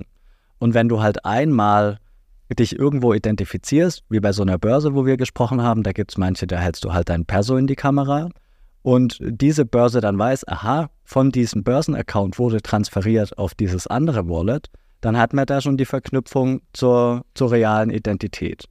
Und deshalb sagt man, das ist pseudonym und nicht anonym, weil sich zwar Zahl, äh, diese Nummern und Zahlen gegenüberstehen, aber das ist keine Anonymität, weil man das letztlich brechen kann durch Identi Identifikation, wenn man da etwas technisches Know-how hat. Es gibt auch Unternehmen, die einfach nur die, diese Blockchain analysieren und genau das machen. Und dann beispielsweise Geschädigten dabei helfen, irgendwelche Ansprüche gerichtlich durchzusetzen, weil sie halt sagen, ja, wir haben die Transaktion hier verfolgt, einmal um die Welt und wieder zurück. Und der war's, salopp gesagt. Also, mhm. um auf deine Frage einzugehen, macht es Sinn, ähm, Bitcoin als ja, Krimineller zu verwenden, wahrscheinlich eher weniger. Heißt aber Okay. nicht, dass es nicht dafür verwendet wird, Ja, bei allen Themen auch. Und man muss trotzdem dazu sagen, der Großteil läuft halt immer noch über Bargeld. Ja. Wir hatten auch mit einem Staatsanwalt gesprochen zum Beispiel, der sich in dem Krypto-Thema unter, unterwegs ist, der auch gesagt, Bargeld ist immer noch das größte Ding. Und wahrscheinlich wird es niemanden, keinen Kriminellen geben, der plötzlich jetzt sagt, oder besser gesagt, einen Nicht-Kriminellen, der jetzt plötzlich da sitzt und sagt, oh, Bitcoin gibt es jetzt, jetzt werde ich kriminell dadurch. Das wird wahrscheinlich nicht passieren, sondern eher andersrum, dass es halt diesen verschiebt, die Prozent, äh, Prozentzahl. Aber es gibt halt auch, weil du es auch häufig liest und auch gestern war wieder eine Anhörung im Senat in den USA, wo dann wieder äh, jemand gesagt hatte, Bitcoin wird nur für kriminelle Zwecke verwendet, es hat doch gar keinen anderen Anwendungsfall. Das ist halt so eine plakative Aussage, die einfach nicht stimmt. Und die kann man nachlegen und es gibt Fakten, die sagen, dass halt, glaube ich, unter einem Prozent aller Bitcoin- und Kryptotransaktionen für illegale Zwecke genutzt wird. Und dagegen ist eben Bargeld und alle anderen Sofortüberweisungssachen halt ein gigantisch höheren Anteil höher und trotzdem Bit Bit Bitcoin halt einfach in diese Ecke geschoben, relativ einfach. Macht aber, wie du gerade eben gesagt hast, es macht halt keinen Sinn eigentlich. Also wenn ich Krimineller bin, dann muss ich schon ziemlich doof sein und mich mit Bitcoin überhaupt nicht auseinandersetzen, dass ich Bitcoin verwende, weil ich denke, ach, das ist anonym. Weil Bitcoin ist verdammt transparent und wie gesagt, es gibt der, einerseits Privatunternehmen, die das schon machen können und auch der deutsche Staat hat teilweise sogar in Ländern extra so Crypto-Crime äh, Abteilungen aufgebaut, die sich da wirklich auseinandersetzen damit. Also ganz hinterm Mond sind die auch nicht mehr. Und deswegen, dieses Kriminalitätsthema ist schon, das ist schon echt ein Mythos, der sich da echt heftig drin hält. Wo aber gar nicht so viel dahinter steckt. Okay. Also, mhm. also es wird, wird es eigentlich relativ sauber. Es gibt dann einfach, also was eigentlich krimineller ist, sind dann irgendwelche anderen, äh, irgendwelche anderen Coins, die vielleicht nicht unbedingt trackbar sind oder die den Leuten einfach die, das Geld aus der Tasche saugen. Genau, also es Wahrscheinlich, genau. Es gibt äh, andere äh, Kryptowährungen, die haben den Fokus nur auf Anonymität. Also das ist so deren ja, Hauptexistenzberechtigung, äh, sage ich mal. Und da ist es natürlich aus krimineller Sicht deutlich lukrativer, darüber dann Gelder zu verschieben. Und möglicherweise kommt es auch daher, dass eben Kryptowährung und Bitcoin immer in einen Topf geworfen wird und dass halt dann jemand sich vielleicht aus Unwissenheit über eine andere Kryptowährung äußert, sagt aber, es ist ja eh alles das Gleiche und bezieht es dann auch auf Bitcoin. Vielleicht liegt es auch daran. Ja. Hat, ähm, hatte äh, dieser, dieser Vorfall mit FTX, also ähm, Sam Bankman-Fried, hatte der irgendwie einen großen Impact auf die, auf die Bitcoin-Bubble? Naja, also, Vielleicht, vielleicht erklären wir mal ganz kurz oder vielleicht könnt ihr mir kurz erklären, was da eigentlich genau passiert ist. oh, ich versuche es kurz zu machen. Also FTX Ja. war auch eine Handelsplattform aus den USA. USA-Bahamas, was auch schon alles sagt. ähm, da, konnte man, da konnte man eben Bitcoin kaufen und handeln und vor allem halt auch so traden und mit Hebel traden. Klassiker, weißt du, du kannst dann mit hundertfachem Hebel traden, was ja alles so eine echt eine Ecke geht, die hm, sehr shady ist, sage ich jetzt mal. Und dahinter steckte halt Sam Bankman-Fried, wie du gesagt hast, ein junger Typ, Ende 20, wurde dann relativ schnell zum Milliardär, weil es eine richtig, ich glaube, am Ende war es die zweitgrößte Handelsplattform der Welt. Hat Holy dann ein, ein Super Bowl-Ad mit Tom Brady und Matt Damon und allem drum und dran, also riesengroß. Und er war ähm, junger Typ, der aus einer sehr gut situierten, ähm, universitären, sehr gut gebildeten, glaube ich, seine, seine Eltern sind Juraprofessoren gewesen, wenn ich es richtig im Kopf habe. Ähm, also er kam nicht aus dieser klassischen Crypto-Pro-Lamborghini-Ecke, sondern eher aus der seriösen, ich äh, gehe auch in den äh, US-Senat und rede da mit den Leuten und hat es halt gemacht. Und ähm, dann kam halt noch ein zweites Thema dazu, so eine Art Invest Investitionsthema à la Meta Research heißt das, gab es davor schon, die dann auch ähm, da investieren konnten ohne Kreditrahmen und die aber halt, ähm, ja, bei FTX selber hat doch so einen eigenen Token ausgegeben. Also eine eigene Kryptowährung, die sie selbst ausgegeben haben, die sie auch aus dem Nichts drucken könnten eigentlich. Ganz einfach ausgedrückt. Und die wieder dann irgendwie einen Wert zugesprochen hat. Ich weiß gar nicht, wo sie stand. Bei 80 Dollar nachher pro Coin, kann das Ich sein? meine auch, ja. Genau. Und die hatten sie dann teilweise bei bestimmten Firmen auch als, äh, so gesehen, als Sicherung hinterlegt. Also sie haben ja eigenes Geld gedruckt und das als Sicherung dann als Kapitalsicherung hinterlegt und haben dann wiederum Investoren angezogen, weil dann plötzlich alle Großen dabei waren. Und irgendwann kam halt raus, dass, ähm, das, das ist ein bisschen schwieriger insgesamt, aber wir haben da auch eine ganze Folge mit einem, mit einem Journalist drüber gemacht, dass halt da kam halt raus, dass da vielleicht gar nicht so viel hinterlegt ist. Dann hat die, nächstgrößere ähm, Binance, kennst du vielleicht auch, das ist so die größte Krypto-Plattform, die waren sehr stark investiert dort drin, die dann öffentlich gesagt haben, oh, da ist irgendwas komisch, wir schieben jetzt mal einen ganz großen Teil ab. Und dann ging halt das, ist das ganze Kartenhaus zusammengefallen. Und das Problem dabei ist halt, dass dann Sam Bankman-Fried jetzt verurteilt wurde. Man weiß noch nicht ganz, wie lange, aber er ist an allen Punkten äh, schuldig gesprochen worden.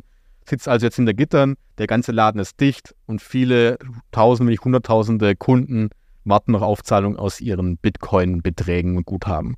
Und ähm, das war also ein riesen, riesen Skandal, wenn nicht sogar einer der größten Finanzskandale der letzten Jahrzehnte. Und, ähm, und weil du jetzt gefragt hast, wegen der Community, der Preis natürlich abgestürzt, das ist ja klar, weil das automatisch dann so kommt. Aber schlussendlich ist da genau das Gleiche. Mit Bitcoin selber hat dieser Vorfall 0,0 zu tun. Weil FTX nichts anderes gemacht hat wie der Goldhändler, wie wir es gerade eben angesprochen hatten. FTX hat die Bitcoin verkauft, du konntest damit traden, aber das Netzwerk selber hat dadurch keinen Schaden bekommen. Es ging einfach nur um das Vertrauen von außen, weil die Leute es gehört haben. Deswegen muss man das knallhart trennen. FTX als Dienstleister Plattform und auf der anderen Seite Bitcoin als Netzwerk, was immer noch vorhanden ist. Und das wird in den Medien halt meistens falsch dargestellt oder anders dargestellt. Und deswegen hat es auf Bitcoin selber kaum Auswirkungen, sogar teilweise positive Auswirkungen, weil viele Menschen gemerkt haben, oh, ist vielleicht nicht so gut, wenn ich die Bitcoin auf dieser FTX-Plattform halte, weil jetzt komme ich nicht mehr ran, sondern vielleicht sollte ich die auf meine eigene Wallet bringen. Und mhm. damit ich das haben kann. Und deswegen kann man sogar sagen, dass es vielleicht sogar teilweise eine positive Auswirkung haben könnte am Ende. Okay, also eigentlich auch wieder besser, es dezentral einfach bei sich selber zu haben, bevor wieder irgendjemand irgendwelche shady Deals macht. Genau. Genau. Okay. Und sich Tom Brady für den Werbung, Werbespot einkauft, weil er Power hat. Ja. Aber was ich, was ich krass finde, die waren, glaube ich, der Hauptsponsor oder einer der, der größten Donors äh, von der Demokratischen mhm. Partei in den ja. USA. Ja. Auch crazy, Mann. Ja. Er saß selbst im Senat und hat den Leuten dort erklärt, was Bitcoin ist oder Kryptowährung an sich. Das muss ich mal vorstellen. Ja. Der, Haben die nicht sogar dann auch Werbung gemacht für seine Plattform? Irgend so wie? Egal, ja. Gefährliches Halbwissen. du, du, du wolltest gerade noch was sagen, Manuel, sorry.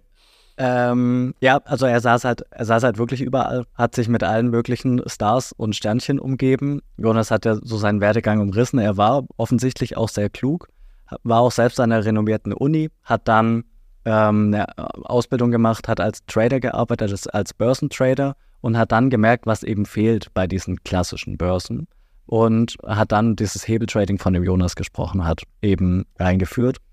Und der, der Knackpunkt war halt die Verwebung dieser beiden Unternehmen, weil das dieses erste Unternehmen, das Alameda Research, hatte letztlich ich weiß nicht, was ein unbegrenzter Kreditrahmen oder genau, unbegrenzt, ja. oder nur bis 60 Milliarden oder so. Also es war astronomisch hoch und die, diesen Kreditrahmen konnten die eben bedienen, also hat FTX bedient, auch mit Kundengeldern. Und Sam Bankman-Fried sagt halt, boah, das ist mir alles über den Kopf gewachsen, das ist mhm. zu schnell, zu groß geworden. Aber die, die Jury hat es halt ein bisschen anders gesehen und das Strafmaß ist noch nicht festgelegt, aber schuldig gesprochen ist er.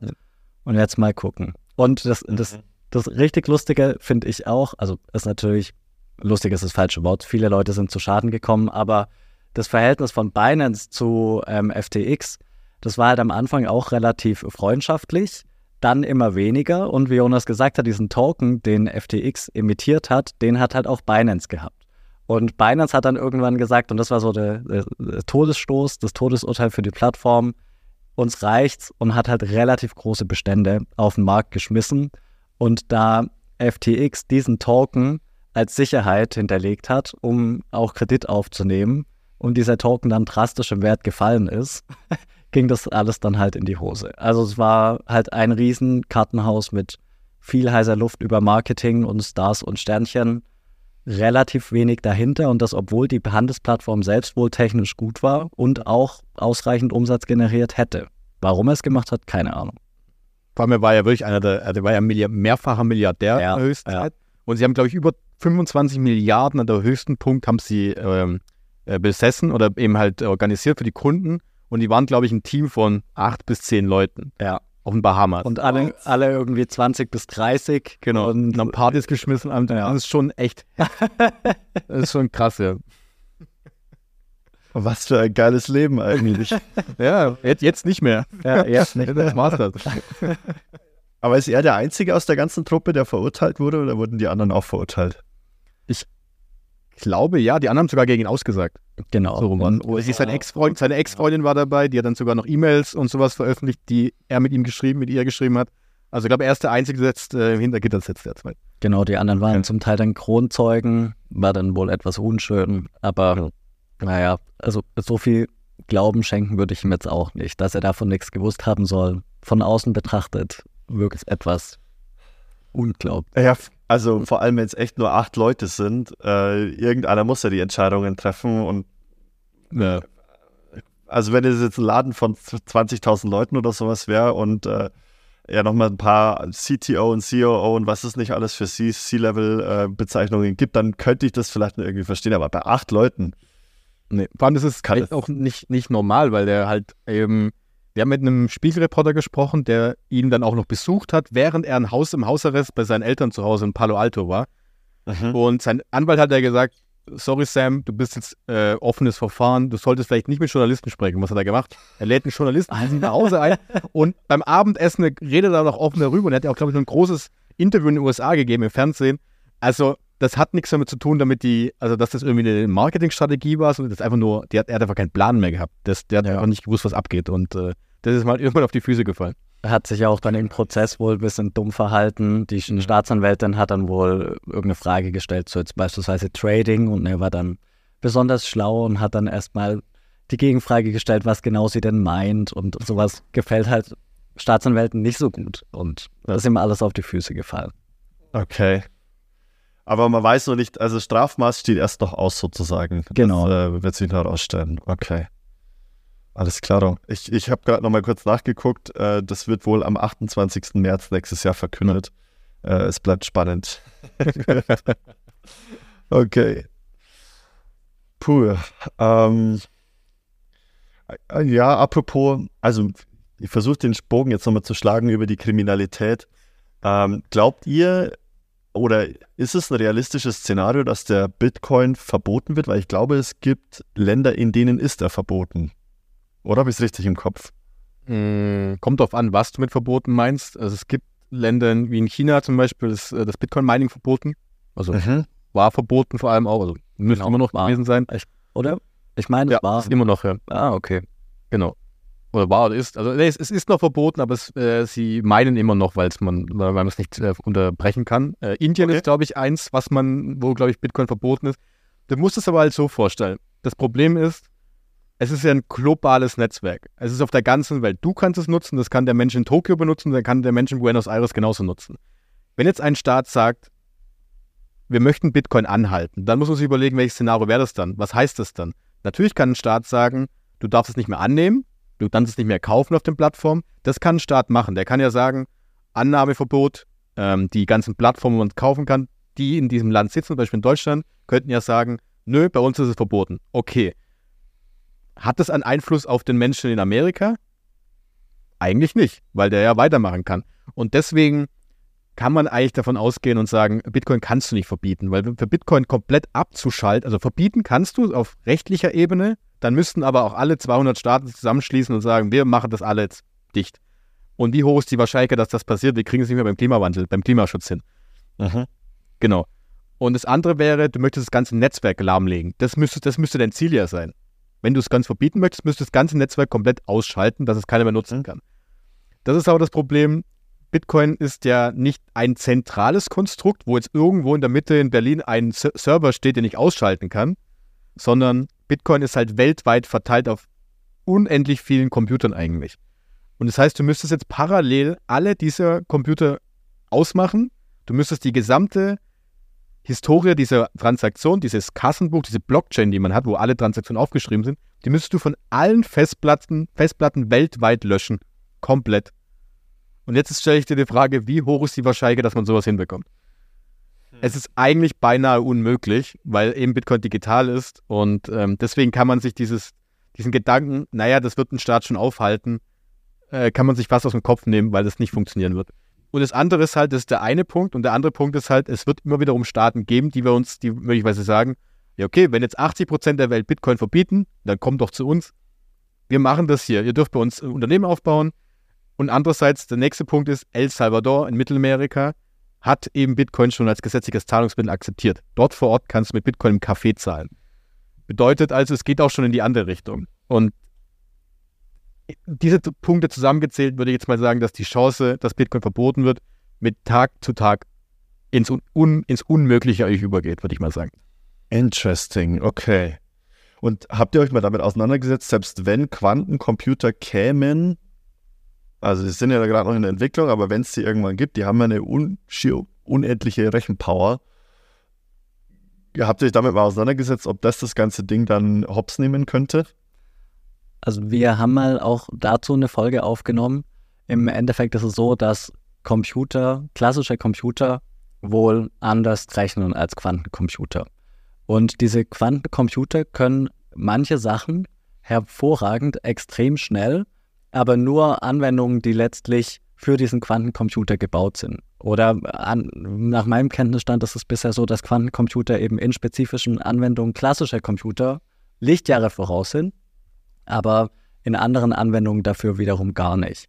Und ja. bisher ist es so, dass ähm, eine Technik, die eben in dem Bitcoin-Netzwerk ähm, verwendet wird, noch nicht geknackt wurde. Ähm, wenn mal ein Quantencomputer vorhanden sein sollte, der tatsächlich dieses Ding knacken sollte. Aber dann stellt sich die Frage, ist das, ist das, ist das wirklich das Problem von Bitcoin, weil damit ist letztlich sehr, läuft letztlich sehr viel im Internet. Ähm, ob Bitcoin da das primäre Ziel ist oder nicht, weiß ich nicht. Aber dann wäre es natürlich möglich, dadurch, dass man das Netzwerk auch weiterentwickeln kann, dann zu sagen, okay, wir, wir schauen halt, wenn die Quantencomputer auf der einen Seite kommen, dann müssen wir halt was suchen, was eben Quantencomputer sicher ist. Aber nach unserem derzeitigen Kenntnisstand zum aktuellen Zeitpunkt ist es kein Problem. Okay. Wahrscheinlich würde man wahrscheinlich auch eher hergehen und äh, irgendwelche Wallets knacken und sich dann den Bitcoin eher holen, als den Bitcoin zu zerstören, oder? Wobei wahrscheinlich das noch schwieriger werden könnte, sogar. Ist noch schwieriger, okay. Ja, weil du da dann äh, Zufallszahlen suchen müsstest und ähm, das wird halt richtig schwierig, weil das eine riesige Menge ist, die wir uns kaum vorstellen können. Und dann müsstest du, so, da wird es nur zu tief gehen, aber sagen wir so, es gibt unendlich viele Wallet-Adressen. Also Wallets sind ja eigentlich nicht nur, nur Adressennetzwerk, und davon gibt es ja theoretisch unendlich viele. Es gibt so Berechnungen, dass es in die Richtung geht. Es sind fast mehr Atome, als wir im ganzen Universum haben. Und das sind Zahlen, die wir uns nicht vorstellen können. Mhm. Und du müsstest jetzt jede einzelne abklappern, weil das sind ja dann auch ein ganz, ganz großer Teil, wo nichts drauf ist. Du müsstest ja auch eine finden, die erstmal wo was drauf liegt, auch noch. Und deswegen ist es beinahe unmöglich, das hinzubekommen. Und ähm, deswegen das Quantencomputing ist auch so ein, so ein Mythos, der immer so rumschwirrt, wenn man immer, glaube ich, genauer anguckt und auch mal ein bisschen mit äh, Experten drüber spricht, wie Manuel auch gesagt hat, ähm, dann kommt relativ schnell raus, dass das gar nicht so die größte Gefahr ist. Weil wenn das kommen würde und wir diese Kryptographie brechen, dann kannst du auch alles im Internet angreifen. Da würde ich eher sogar auf Girokonten gehen. Weil ja unser Girokonto auch mit diesem Internetding äh, ähm, ja, ver verschlüsselt ist. Da würde ich lieber da drauf gehen. Das wäre viel einfacher, als bei Bitcoin irgendwas zu suchen. Ja, genau. Ja, macht Sinn. Ja, okay. genau. Weil das Problem ist nämlich auch, wenn du nicht Bitcoin knackst, irgendwie, in irgendeiner Form auch immer, kommt es ja relativ schnell raus und der Wert würde auch sinken. Das heißt, du greifst etwas von außen an, dadurch wird bekannt, dass Bitcoin ja anscheinend angreifbar ist. Würde auch für alle anderen auch wiederum bedeuten, oh, bei Bitcoin kann es was passieren, ich verkaufe jetzt alles schnell alle Bitcoin und der Preis würde automatisch runterbrechen. Dann hast du zwar möglicherweise 10.000, 100.000 Bitcoin, die aber nichts mehr wert sind. Ja, aber nur wenn ich, also auch wieder hypothetisches Szenario, aber nur, wenn ich den Euro oder andere Währungen als Zahlungsmittel behalte. Nicht, wenn ich den Bitcoin in 100 Jahren vielleicht irgendwann als äh, primäres Zahlungsziel hätte. Ja, aber selbst dann wäre es ja so, weil dann würde es ja keiner mehr annehmen. Weil ich sage, ah, der Bitcoin ist geknackt worden und ich bin jetzt Händler und du kommst jetzt zu mir und sagst, du möchtest mir Bitcoin zahlen und ich habe mitbekommen, dass der Bitcoin geknackt wurde, dass es da, dass jetzt irgendeiner mehr davon herstellen kann, dass irgendeiner was weggenommen hat, dann würde ich sagen, oh, das ist wertlos, das möchte ich nicht mehr nehmen, weil es nicht mehr sicher dann wird das, dann wird das Vertrauen in Bitcoin ja wieder äh, fallen und es wäre gebrochen und dann hätte man ein Problem. Wobei also unabhängig erste, davon. Der, der, erst, der erste natürlich, der so einen erfolgreichen Hack durchführen würde, könnte die Bitcoin dann natürlich veräußern, wenn, wenn jetzt Bitcoin noch nicht das Zahlungsmittel der Welt ist. Der könnte veräußern und Profit rausschlagen. Aber es ist halt die Frage. Wenn es keiner mitbekommt. Wenn's, ja gut, er kann ja danach sagen, nach dem Verkauf, Leute, guck mal, ich habe dieses und jenes Wallet leer geräumt. Aber ja, ja. Ähm, bisher ist es eben so, dass es noch nicht geknackt wurde. Das ist auch, ähm, um auf die Eingang, um die allererste Frage von dir zurückzukommen, was Bitcoin so besonders macht. Bitcoin existiert schon ewig. im gemessenen Kryptowährungszeitraum und wurde noch nie erfolgreich gehackt. Also alles, was man liest von wegen Hacks und ähnlichem, das sind immer nur Plattformen und das ist eben immer nur was, was auf Bitcoin aufsetzt. Aber das Netzwerk selbst wurde noch nie erfolgreich angegriffen. Oho. Und ähm, ja, wenn es passieren sollte, würde das natürlich einen massiven Vertrauensverlust nach sich ziehen, der dann auch den Preis extrem in den Keller drücken würde. Aber die Wahrscheinlichkeit dafür schätzen wir als sehr gering ein und wie Jonas gesagt hat, wenn man dieses, diese Methode bricht, dann würde ich erstmal alle Bankkonten leer räumen, bevor ich mich an sowas verhältnismäßig Kleines wie Bitcoin dann ranmache. Ja. Okay. Ich wollte, macht Sinn, was ihr sagt, aber ich wollte nämlich gerade sagen, Bitcoin ist für mich auch immer so, eine, so ein bisschen eine nerdige Bubble und wahrscheinlich die, die Leute, die es könnten, das zu knacken, die wollen ja, dass es existiert. So. Genau. Ich sag mal so, glaube ich, wenn es einer hinkriegen, hinkriegen würde und es geschafft, hätte das schon längst gemacht. Ja, Aber so ist es nicht. sehr sicher. Bitcoin hat, glaube ich, tagtäglich gibt es Menschen, die es probieren. Und äh, wie gesagt, wenn du es probieren möchtest, ich würde dir empfehlen, auf die Girokonten zu gehen. Sinnvoller. Okay. Ich gebe euch vorher Bescheid. Kannst du unsere weglassen vielleicht. ja, mach ich. Okay, interessant. Und, aber ihr habt gerade noch was Interessantes gesagt. In El Salvador haben sie es jetzt äh, schon als äh, legales Zahlungsmittel äh, eingeführt. Okay, das ist so der erste reale Use Case tatsächlich. Abgesehen davon, dass du beim Elon Musk einen, äh, einen Model S für, für einen Bitcoin kaufen oder für zwei Bitcoin kaufen konntest. Ich glaube, Ferrari kann so auch kaufen mittlerweile. Stimmt, ja. ähm, Aber ja, El Salvador ist das erste Land, das Bitcoin als gesetzliches Zahlungsmittel eben etabliert hat, neben dem US-Dollar, muss man dazu sagen. Wir waren vor einem Jahr vor Ort und uns hat eben interessiert, ähm, wie ist da der Stand. Also das eine ist ja zu sagen, ja, ja, dann nehmt es jetzt alle und das andere ist ja dann die Frage, wie es die Menschen annehmen. Und da ist es so, dass es da noch sehr bescheiden war, was jetzt die Möglichkeiten angeht, Bitcoin auszugeben. Man muss aber unterscheiden zwischen Land und Stadt. In der Stadt gab es verhältnismäßig viel. Sie müssen es ja auch eigentlich, also ist gesetzlich vorgeschrieben, aber es ist halt ein relativ stumpfes Schwert, weil es keine Konsequenzen hat, wenn man es nicht annimmt. Und selbst wenn es die Konsequenzen geben würde, ist es halt so, dass dort auch manche Leute dann gesagt haben, ja, gerade geht es nicht, ist heute leider schlecht. Also da, nicht alle sind Fan davon. Und man muss halt auch dazu sagen, aufgrund dieser Preisschwankungen in einem sehr armen Land ist es natürlich so, dass sich die Leute dort noch umso mehr darüber Gedanken machen im Vergleich zu uns. Wo parke ich denn meinen einen Dollar, den ich möglicherweise am Tag übrig habe? Wo parke ich den? Parke ich den in den Dollar, der verhältnismäßig wertstabil ist, wenn wir diese 2% geplante Inflation ausklammern? Oder parke ich es in was wie Bitcoin, was zwar perspektivisch dramatisch im Preis steigen könnte, aber halt auch fallen könnte. Und dort sind die Leute, ja, etwas zwiegespalten, hatte ich das Gefühl. Kann ich auch nachvollziehen, weil du willst ja am, am Ende des Tages Brot auf dem Tisch haben oder die Familie versorgen können und nicht ähm, mit dem bisschen Geld, das du hast, pokern.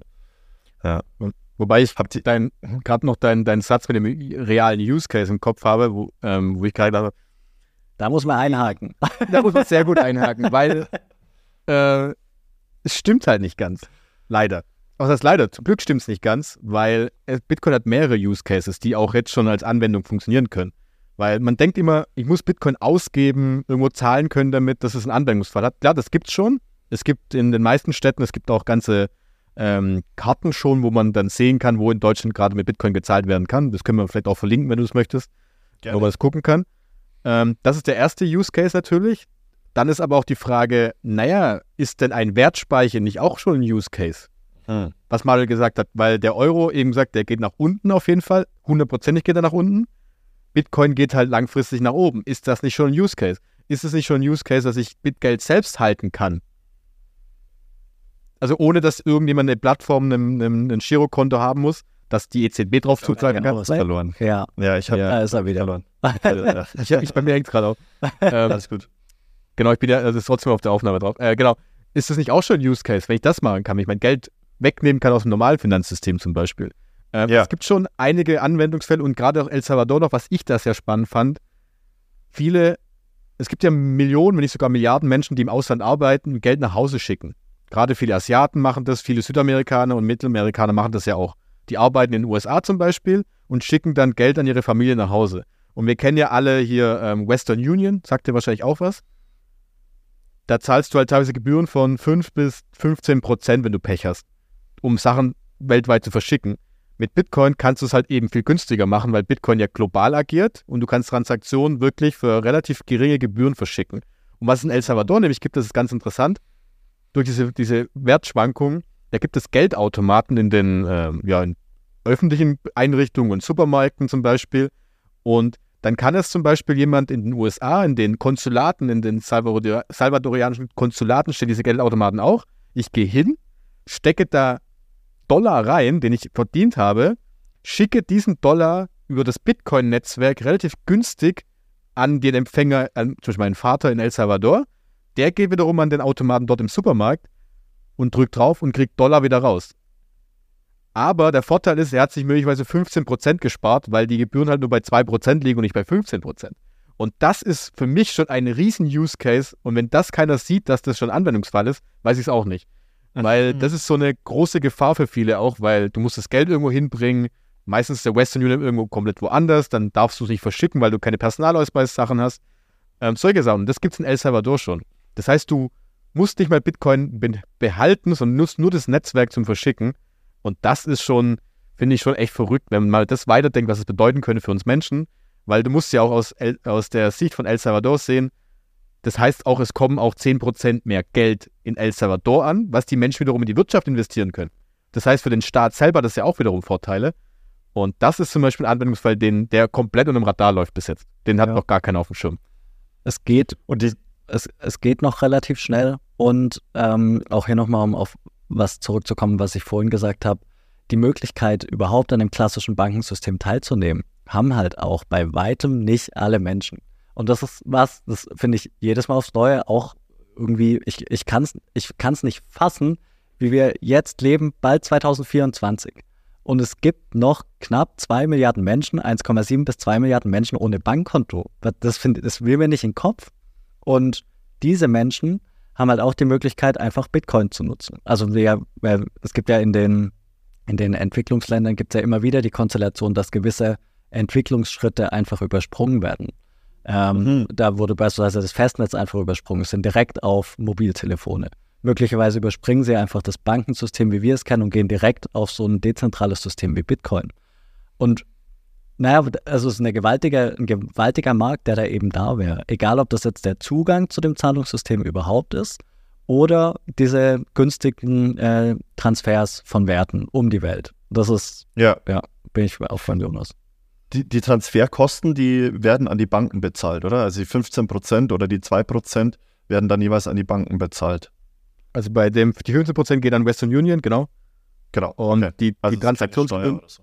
Nee, nee, nee, nee. Genau, die Transaktionsgebühren im Netzwerk funktionieren wieder ein bisschen anders bei Bitcoin. Aber in El Salvador ist, glaube ich, gerade sogar noch der Fall, dass der Staat sogar noch das subventioniert und die Kosten übernimmt derzeit sogar noch. Äh, wow. Aber sie sind auf jeden Fall wesentlich geringer als äh, bei Western Union oder anderen Banken. Oder keine Ahnung, probier doch du mal aus äh, Deutschland nach New York äh, 5000 Euro zu schicken. Dauert fünf Tage, kostet wahrscheinlich auch ordentlich Kohle.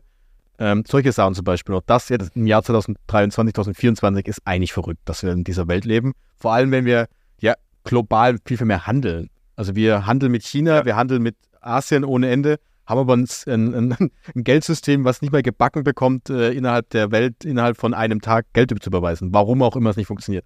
Und ja. dass das nicht funktioniert, ja, das, äh, ja, da rege ich mich mal auf. Aber gibt es dann, Inter dann internationale Unternehmer, die sowas schon nutzen? Wäre ja super clever, wenn ich jetzt zum Beispiel bei einem Konzern im Einkauf arbeite, dass ich dann hergehe und sage, pass auf, wir für internationale Geschäfte verwenden wir und unsere Handelspartner Bitcoin, weil wir da einfach nicht über die Banken gehen müssen, sondern weil wir deutlich günstiger, also günstiger handeln können, weil die, die Einkäufe sind ja auf Centbeträge immer aus. Also müsste das ja eigentlich eine Mega-Technologie sein, die sie da nutzen könnten. Ja, mü müsste sein. Wie groß die Verbreitung ist, kann ich dir ehrlicherweise nicht sagen. Aber der Mehrwert ist zweifellos gegeben. Ist halt die Frage, wie viel Vertrauen man dem Ganzen schenkt. Man könnte ja auch sagen, naja, das Bankensystem kostet halt 10, 15 Prozent, aber dafür weiß ich, dass es klappt. Und im Umkehrschluss, wenn ich weniger zahlen muss, kann es dann gleich gut sein? Also es kann auch sein, dass da so ein bisschen dann der Vertrauensaspekt eben mitschwingt. Aber vom Grundsatz her ist es natürlich genial, vor allem auch eben ausschließlich als Zahlungsnetzwerk. Das Beispiel von Jonas finde ich super, weil du halt gar nicht Bitcoin haben musst. Du kannst Dollar reinstecken, das wird in Bitcoin gewandelt, fliegt um die Welt und kommt in, de, in, in einer beliebigen Landeswährung am anderen Ende der Welt raus, theoretisch. Ähm, und in Jonas Beispiel auch tatsächlich. Ja, in Echtzeit, oder? Ja, mehr oder weniger äh, in, in, Echtzeit, ja. Also wesentlich schneller als eine Banküberweisung auf jeden Fall. was ich halt das keine große.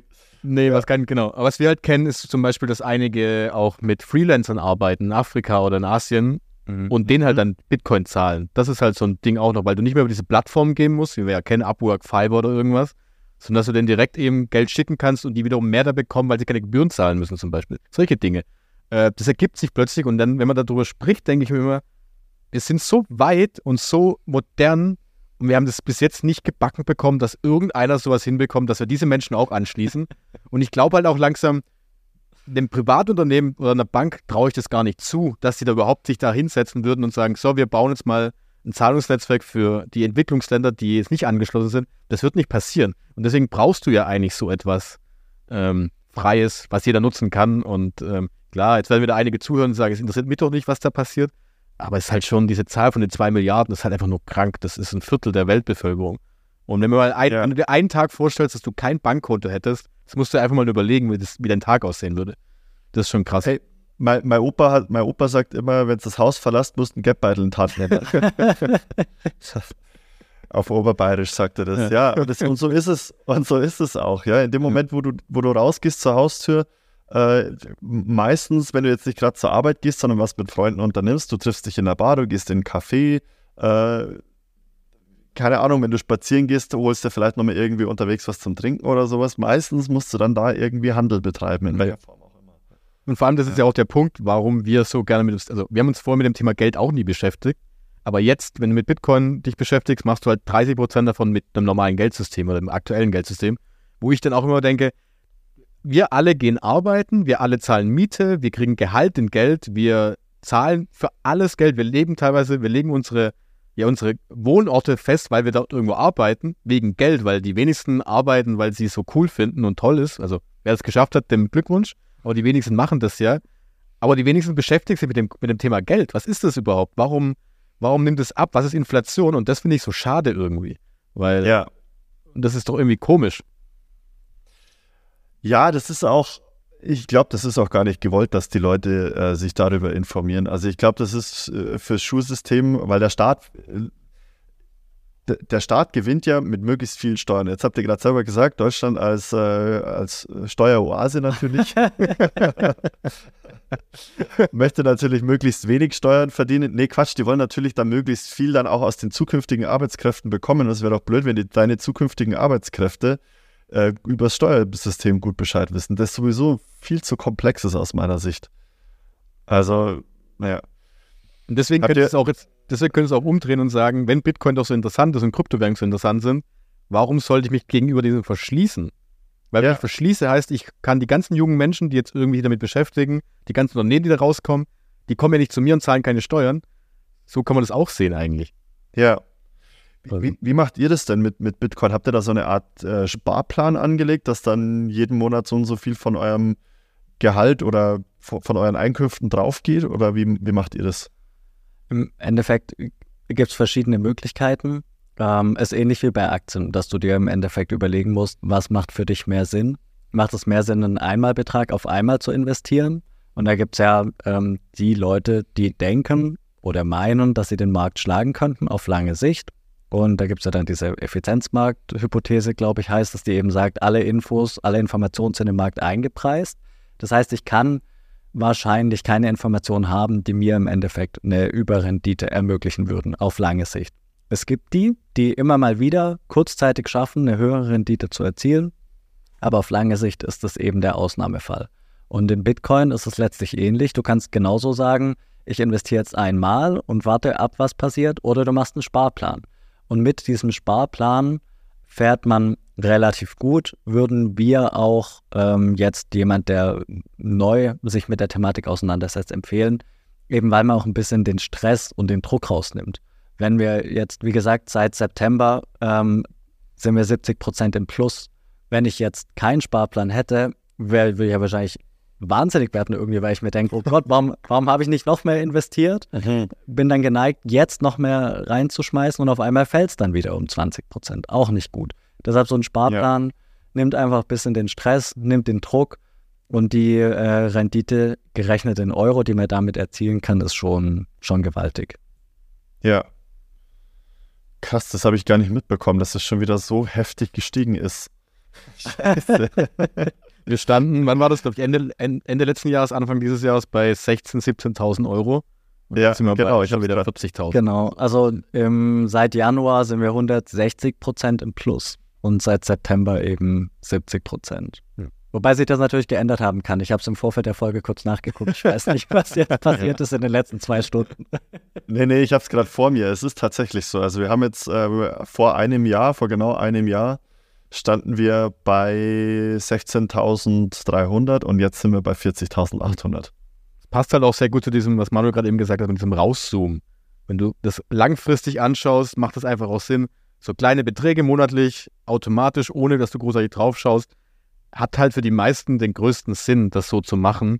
Und die meisten haben damit auch die besten Erfahrungen gemacht. Natürlich kannst du traden, wenn du Bock drauf hast, aber es macht schlussendlich für jemanden, der sich mal ein bisschen Bitcoin anakkumulieren möchte, also ansparen möchte, am meisten Sinn. Und das empfehlen auch einfach die meisten. Und wie gesagt, durch diese Kursschwankung wirst du sonst einfach verrückt. Ja. Keiner kann Ja. das aushalten. Ja, man, man wird verrückt und es gibt auch Leute, die haben da natürlich Spaß daran, das alles zu analysieren. Und die Leute, die beim letzten All-Time-High gekauft haben mittels eines Sparplans und den einfach durchlaufen lassen haben, nicht ausgesetzt haben, nichts irgendwie vermehrt nachgekauft haben, einfach stumpf durchgezogen, die sind jetzt auch wieder im Plus. Also obwohl man diesen, diesen krassen Verlust hat von dem letzten All-Time-High, weil was war 60.000 oder sowas Euro runter auf ähm, runter auf 15.000, 16.000 Euro, obwohl die jeden einzelnen Schritt mitgenommen haben und immer in ihren Standardzyklen gekauft haben, sind sie trotzdem im Plus. Also das äh, ist immer ist so eine Scheinsicherheit, die man da hat, wenn man sagt, ich äh, trade aktiv oder ich bin ja nicht blöd und kaufe zu teuren Preisen oder so. Also ist wie gesagt im Aktienmarkt das Gleiche. Ja, Ja. das ist auch so. Ja, vor allem, wenn man, also das, was ihr auch gerade erklärt habt, wenn ich diese ähm, multiplen Einsatzmöglichkeiten oder Funktionen, die der Bitcoin letzten Endes inne hat, äh, mir vor Augen führe, dann, ähm, dann macht es noch mehr Sinn, da wirklich langfristig zu denken. Hm. Ja, aber Vor allem mit dem, dem Hintergrund halt noch, dass, wie gesagt, kaum jemand mit Bitcoin sich auskennt, keiner ist beschäftigt und das ist ein ganz, ganz kleiner Prozentsatz, der überhaupt Bitcoin hält. Das muss ich überlegen. Und dann muss ich überlegen, was passiert denn dann, wenn dann doch mal mehr Menschen die Idee haben, ah, mein aktuelles Geld auf dem Bankkonto ist vielleicht nicht so toll und ich möchte doch mal Bitcoin haben. Und dann denkst du halt langfristiger und äh, dann macht es einfach Sinn, da nicht nur ein Jahr zu denken, vielleicht sondern eher 5, 10, 15, sogar von mir aus auch 20 Jahre zu denken, ähm, ist vielleicht gar nicht so äh, blöd, vielleicht so weit Ja. dann. ja. Ja, und, und scheinbar, wenn man sich den Kurs jetzt gerade anguckt, scheinbar checken die Leute gerade, also das mit der Inflation ist gerade richtig scheiße. Ähm, irgendwo, will ich, irgendwo will ich meine Kohle äh, sicher in einen sicheren Hafen bringen. Und äh, klar, Gold ist die eine Möglichkeit. Ihr, werdet, ihr würdet wahrscheinlich auch nie sagen, alles auf Bitcoin, aber ähm, zu einem, zu einem guten Prozentsatz oder zu einem gewissen Prozentsatz kann man es ja trotzdem mit ins Portfolio aufnehmen. Ja, man, also es kommt halt drauf an, wie man auf Bitcoin schaut. Wenn du jetzt anfängst, dich mit Bitcoin zu beschäftigen, ist es sicherlich maximal ein hochspekulatives Asset, das du halt deinem Portfolio irgendwie beimischt. Ob du jetzt 1, 2, 3, 5 Prozent nimmst, muss jeder für sich selbst entscheiden. Jeder muss halt wissen, wie viel bin ich bereit zu verlieren aufgrund dieser Schwankungen. Aber diese Sch- Schwankungen, also viele, habe ich das Gefühl, sehen diese Schwankungen irgendwie als, als Defizit. Für mich ist es eher äh, ein geniales Marketinginstrument aktuell für Bitcoin, weil nur durch diese Schwankungen haben wir auch das, dass man diese Renditen erzielen kann, die dann, machen wir uns nichts vor, äh, sagen Jonas und ich immer, die dann wieder Leute reinziehen. Also das Hauptmarketinginstrument für Bitcoin ist halt nun mal der Preis. Und solange der Preis steigt und diese Renditen ermöglicht, schafft es Bitcoin dann auch wieder in, in Mainstream vermehrt. Und das Interessante ist, jetzt hat der Preis ja relativ stark angezogen. Und man weiß natürlich nie genau, woran das liegt. Aber was, es, was jetzt halt aktuell ansteht, gab es in der Form noch nie, Weil jetzt ist es erstmalig so, dass auch institutionelle Anleger möglicherweise bald die Möglichkeit haben, im großen Stil in Bitcoin zu investieren. Weil bisher ist es so, du kannst halt Bitcoin kaufen, aber jetzt gibt es bald von BlackRock und Co., also wirklich die größten Vermögensverwalter der Welt, einen ETF, der eben äh, so konzipiert ist, dass die dann auch im gleichen Ausmaß Bitcoin nachkaufen müssen. Und jetzt sind wir im Endeffekt bei der Frage, hat es Auswirkungen? Welche Auswirkungen hat es möglicherweise auf den Preis? Weil das Angebot, die Angebotsseite ist, wie Jonas vorhin gesagt hat, fix. Also man kann nicht irgendwie an der Stellschraube drehen und sagen, jetzt kommt BlackRock, jetzt brauchen wir mehr, sonst geht es ja äh, komplett durch die Decke oder es ja, gerät ja komplett aus den Fugen der Preis. Also das ist was, das äh, gab es halt bisher noch nie in der Geschichte Bitcoins, dass jetzt möglicherweise Geldmengen zur Verfügung stehen, die man nicht wie den Kopf kriegt. Das heißt, wir könnten jetzt einfach auf ein, auf ein, neues, auf ein neues Plateau kommen. Also, dass wir gar nicht mehr runter, so die, die Plateauebene war so gefühlt immer die 16.000, das war so die Untergrenze. Aber dass dieses äh, unterste Plateau sozusagen einfach nach oben verschoben wird, weil einfach ein, eine Grundbasis da ist, wenn es so institutionelle Handler, Handelspartner, Händler gibt. Kein Kommentar. okay, gut. Lassen wir, lassen wir das so im Raum stehen. Alles klar. Cool. Äh, ja, sehr interessant. Dann äh, an, der, an der Stelle vielleicht angeschlossen äh, von den, von den großen institutionellen Anbietern nochmal runter an die Basis.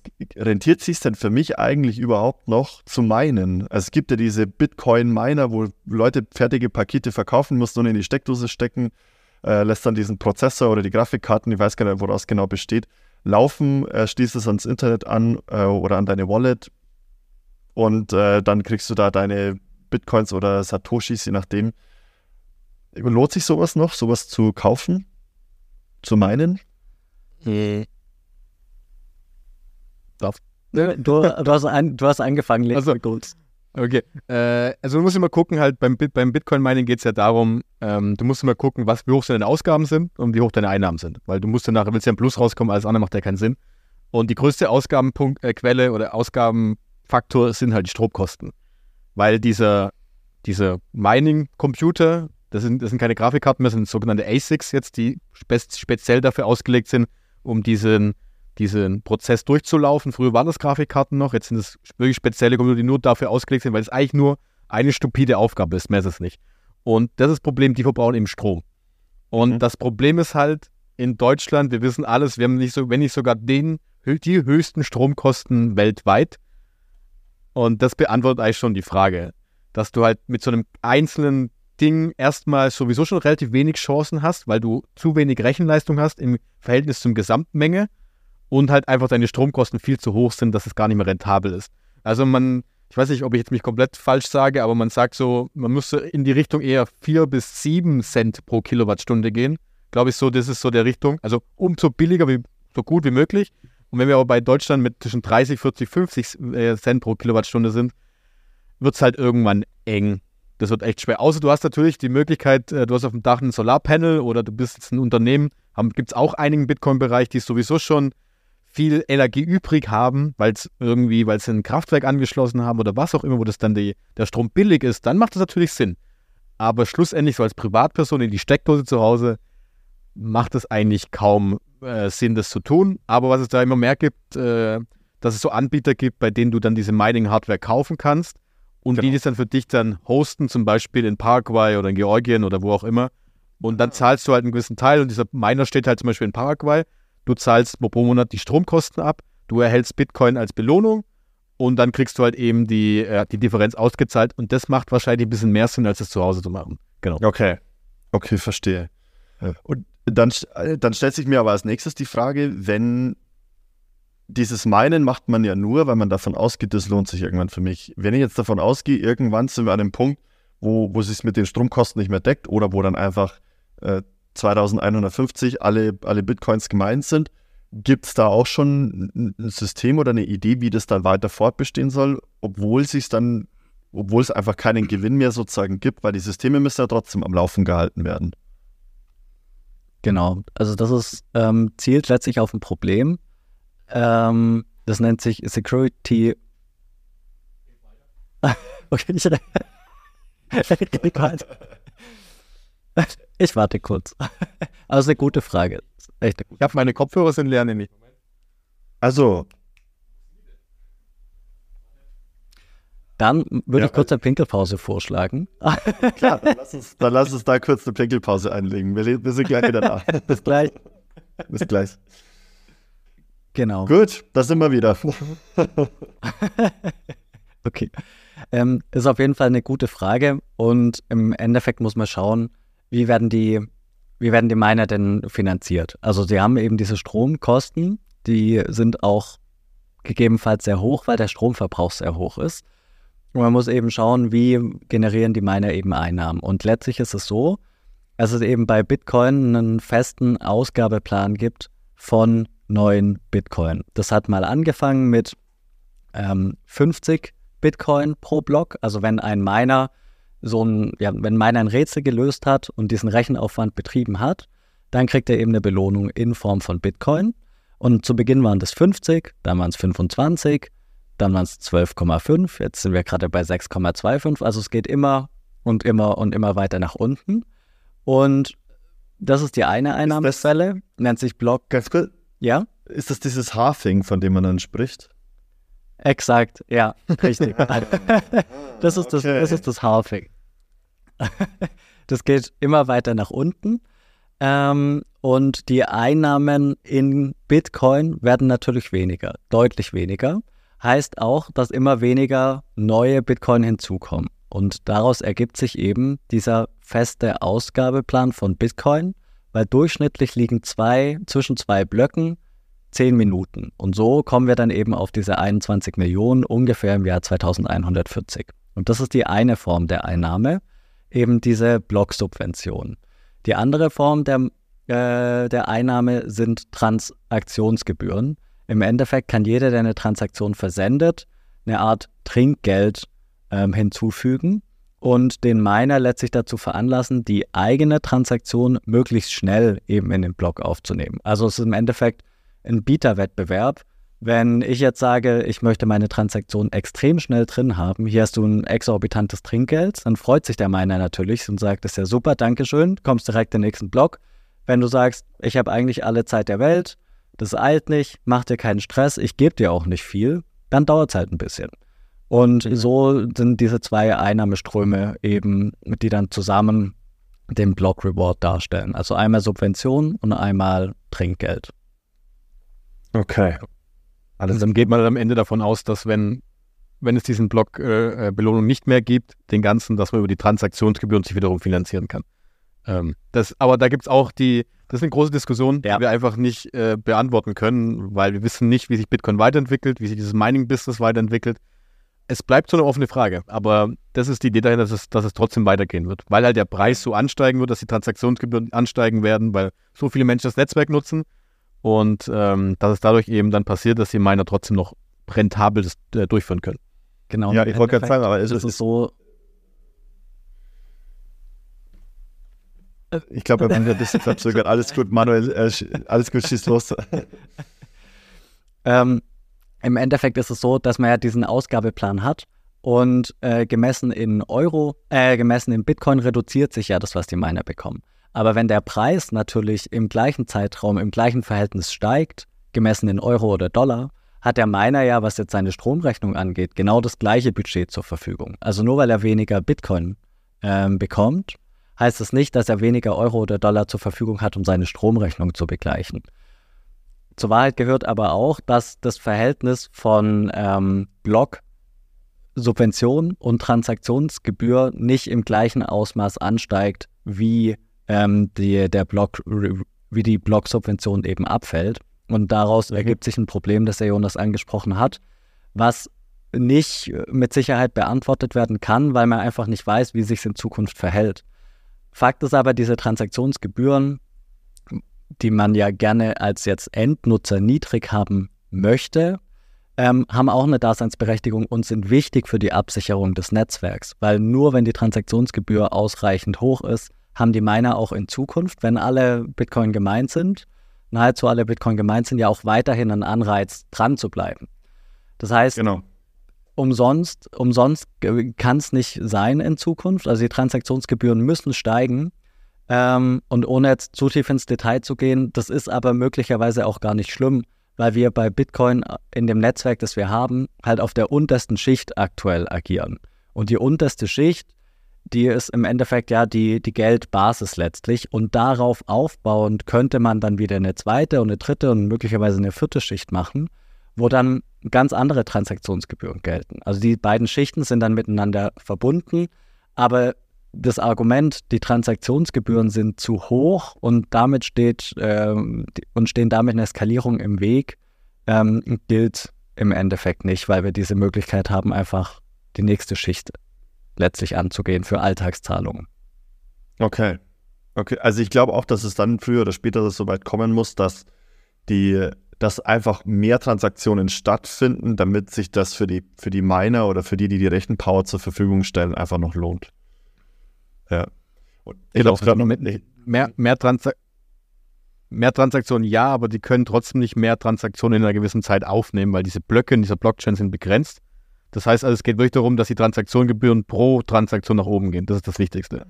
Weil Okay. äh, selbst wenn wir jetzt das Bitcoin-Netzwerk verzehnfachen pro Zeiteinheit, pro zehn Minuten, können nur eine bestimmte Anzahl an Transaktionen durchgeführt werden.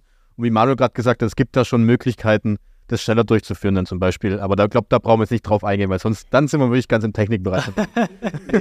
Ja, Okay, also das heißt, es würde dann theoretisch Möglichkeiten geben, das trotzdem einigermaßen preiswert machen zu können, weil das Argument vorher war ja auch, wir sind äh, bei, einmal bei 15 Prozent, einmal bei 2 Prozent. Das heißt aber, dass wir dann trotzdem noch relativ preiswert bleiben können, rein theoretisch, wenn ich jetzt nicht jetzt sofort überwiesen haben muss oder so. Also die ähm, 15% Transaktionsgebühren, die waren ja bei der Banküberweisung. Im ähm, Bitcoin-Netzwerk kann man das nicht pauschal prozentual sagen, weil es wie gesagt davon abhängig ist, wie eilig du es hast. Wenn du deine Transaktion sehr schnell durchdrücken möchtest, musst du halt ein großes Trinkgeld geben. Und je nachdem, auf welcher Schicht man sich bewegt, in dieser unteren Schicht ist es aktuell sehr teuer. Also würde sich wahrscheinlich momentan nicht äh, lohnen, damit eine Cola äh, zu bezahlen, wenn du abends irgendwie was trinken gehst oder so. Ähm, da wäre dann eher die zweite Schicht erforderlich. Und genau aus diesem Grund gibt es auch andere Kryptowährungen, die sagen, das ist ja vollkommener Quatsch oder ein Riesenproblem. Wir machen es uns einfach, wir vergrößern die Kapazität der Blöcke als Beispiel. Oder wir ändern das Intervall, dass es nicht mehr 10 Minuten dauert, sondern eine Minute, 10 Sekunden, 5 Sekunden, eine Sekunde. Aber die Idee von Bitcoin ist halt, diese, diese Dezentralität, über die wir gesprochen haben, heißt auch, dass jeder Nutzer für sich die Möglichkeit hat, alle Transaktionen eben zu überprüfen auf ihre Richtigkeit und auf ihre Gültigkeit.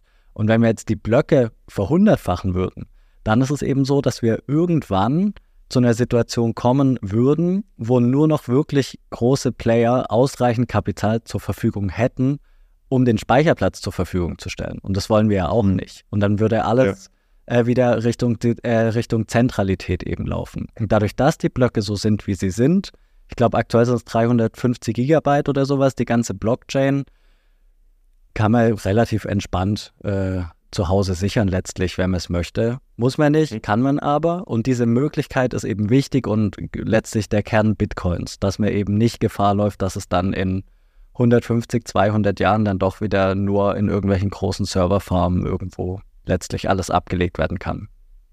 Ja. Also es ist schon ausgefuchst und sehr, sehr durchdacht, dieses ganze System. Habt ihr, habt, ihr, habt, ihr, habt ihr euch schon mal Gedanken gemacht, ob die, es gibt ja diese Gerüchte, äh, dass die CIA hinter diesem Projekt steckt und lauter so Dinge. Habt ihr, habt ihr darüber auch schon mal diskutiert? Wir haben uns mal Gedanken darüber gemacht, wer es ist. Und da gibt ja auch viele Fragen, wer dieser Satoshi Nakamoto ist, weil für die, die es nicht wissen, die Person, die damals, wie Manuel gesagt, 2008 dieses White Paper veröffentlicht hat, also diese die Struktur, die Grundlage, was dahinter steckt, ist ja dann verschwunden nach zwei, drei Jahren. Das heißt, wir wissen bis heute nicht, wer da genau dahinter steckt. Ähm, ist eigentlich auch ziemlich egal. Und ich würde sogar so weit gehen, dass es sogar ein Vorteil ist. Weil wir einfach nicht wissen, wer dahinter steckt und wir nicht so diesen, erstens nicht diesen Mensch hat, der so in der Mitte steht, den wir anhimmeln können. Und zweitens nicht äh, auch jemand, der von den Regulatoren irgendwie angezeigt werden kann oder sagt, ey, Max, du warst der Typ, der Bitcoin erfunden hat, du stellst dich wieder jetzt vorne hin und du sagst, wir machen das, wir lassen das Ganze jetzt. Das gibt es ja nicht, genauso wie bei Gold ja auch nicht. Und deswegen gibt es die Aussagen, dass dieser Schachzug von ihm, denen oder ihr, je nachdem wer es war, sich zu verschwinden und nie wieder aufzutauchen, war wahrscheinlich der größte Schachzug in diesem ganzen Kombinationsthema überhaupt. Weil nur dann haben wir diese wirkliche, diese Dezentralität, dass wir niemanden haben, dem wir vertrauen müssen. Und wer das jetzt genau war, ob das jetzt die CIA ist, vielleicht kriegen wir es wahrscheinlich niemals raus. Und am Ende ist es auch ziemlich wurscht, wer es war, weil ähm, selbst wenn die Person zurückkommt, jetzt sind wir schon so weit, dass es auch nichts mehr ändern würde. Weil ja alles offen ist, alles ist transparent, jeder kann überprüfen, was dahinter steckt. Es würde jetzt auch keinen Unterschied mehr machen, wahrscheinlich. Ja, okay. Also die, die einzige Frage oder das Einzige, was dann dahinter stecken könnte, ist natürlich, dass es irgendwie noch so eine Hintertürchen gibt, über das man dann, weiß ich nicht, was machen könnte, das halt nur derjenige, der es eben gecodet hat, äh, weiß. Aber ähm, wenn das ja. System weiterhin so bestehen bleibt, wie es es gerade tut, dann würde ich mir tatsächlich auch wünschen, dass es ähm, noch mehr ankommt und noch mehr als, als Use Case verwendet oder als Use Case, sage ich, als, als Währung einfach verwendet wird, als das, wofür es eigentlich gedacht ist. Das wäre schön. Also es ist halt, es ist halt all, oh, sorry, ich habe irgendwie ein Delay, glaube ich. wäre wär ein schönes Zukunftsszenario einfach, das wollte ich noch sagen, aber ja. Ja. Es ist halt alles letztlich Open Source. Ähm, man kann alles einsehen. Das heißt, im Endeffekt, wenn man sich die Frage stellt, gibt es so eine Hintertür, ähm, muss man halt für sich die Frage mit Ja beantworten, letztlich, dass derjenige, der es geschaffen hat oder die Gruppe, die es geschaffen hat, schlauer ist als alle anderen. Schlauer ist als alle anderen, die sich jetzt mit der Thematik auseinandersetzen. Das ist halt eine, Wahrscheinlichkeitsrechnung im Endeffekt. Ich glaube es nicht. Ähm, aber unmöglich ist letztlich nichts. Aber ich gehe fest davon aus, dass es, ähm, dass es nicht so ist. Alles klar, sehr cool. Ah, Jungs, ihr habt mich echt gut abgeholt zu dem Thema. Vielen, vielen Dank dafür. Ey, das ist. Und ich glaube, es ist auch gar nicht so leicht, dieses Thema in zwei Stunden runterzudampfen. Also meine, meine Birne raucht gerade schon ein bisschen. ähm, aber äh, ja, aber es ist gut, es ist gut, das mal wirklich sauber erklärt zu bekommen, weil bis jetzt war das für mich tatsächlich immer so ein, ähm, ja, es ist letzten Endes wie eine Art Aktie oder es ist halt irgendwas, in, in das du investieren kannst und dann hast du halt einen Kurs, der schwankt. Du kannst überhaupt nicht nachvollziehen, woran das liegt. Ähm, aber diese, diese zusätzlichen Möglichkeiten, die dieses Tool, was es ja letzten Endes ist, Geld ist ja auch nichts anderes wie ein Tool, äh, das es dir bietet, ähm, war schon nochmal interessant zu hören. Und jetzt verstehe ich auch den Gedankengang, besser zu sagen, ähm, es ist das digitale Gold sozusagen. Und ich bin echt beeindruckt, wie durchdacht dieses ganze System ist. Das war mir vorher nicht so klar. Ja, sehr cool. Ja. Und das Schöne dabei ist jetzt, dass du halt diese ganzen, diese ganzen Eigenschaften nehmen kannst und daraus ergeben sich so vielfältige Themengebiete, ob das jetzt was Ökonomisches ist, ob das was Soziales hat, äh, ob das irgendwas Technisches ist. Das kannst du jetzt in unterschiedliche Bereiche aufgehen. Deshalb spricht man bei Bitcoin auch immer vom Rabbit Hole, was man so aus Alice im Wunderland kennt. Du gehst einmal rein und dann hast du so unterschiedliche Abzweigungen, wo du hingehen kannst. Und, ähm, und die ergeben sich aus diesem einzelnen Ding, dass Bitcoin so ein dezentrales, freies, globales Netzwerk ist. Und daraus ergibt sich alles andere.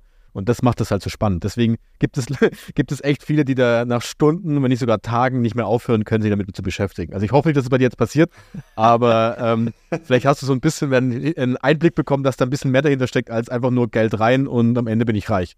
Ja, ja, nee, auf jeden Fall, auf jeden Fall. Also dr drum sprechen wir, weil ich es unbedingt besser verstehen wollte, weil, also für mich war der Eye-Opener jetzt äh, letztens die, die Inflation und ähm, bin zufällig über, weil ich mit einem Mediziner einen Podcast gemacht habe und der beschäftigt sich eben auch mit äh, Bitcoin und ja, mit, eigentlich nur mit Bitcoin, weil er sagt, es braucht gesundes Geld für gesunde Menschen, damit du eben nicht die ganze Zeit im Hinterkopf hast, boah, ich muss investieren und ich muss mir um mein Geld kümmern und so weiter und so fort. Es braucht eigentlich ähm, die Reduktion von Stress und ihr habt es selber gesagt, die, die, du brauchst das Geld jedes Mal, wenn du irgendeine Transaktion machst, du brauchst dieses Geld.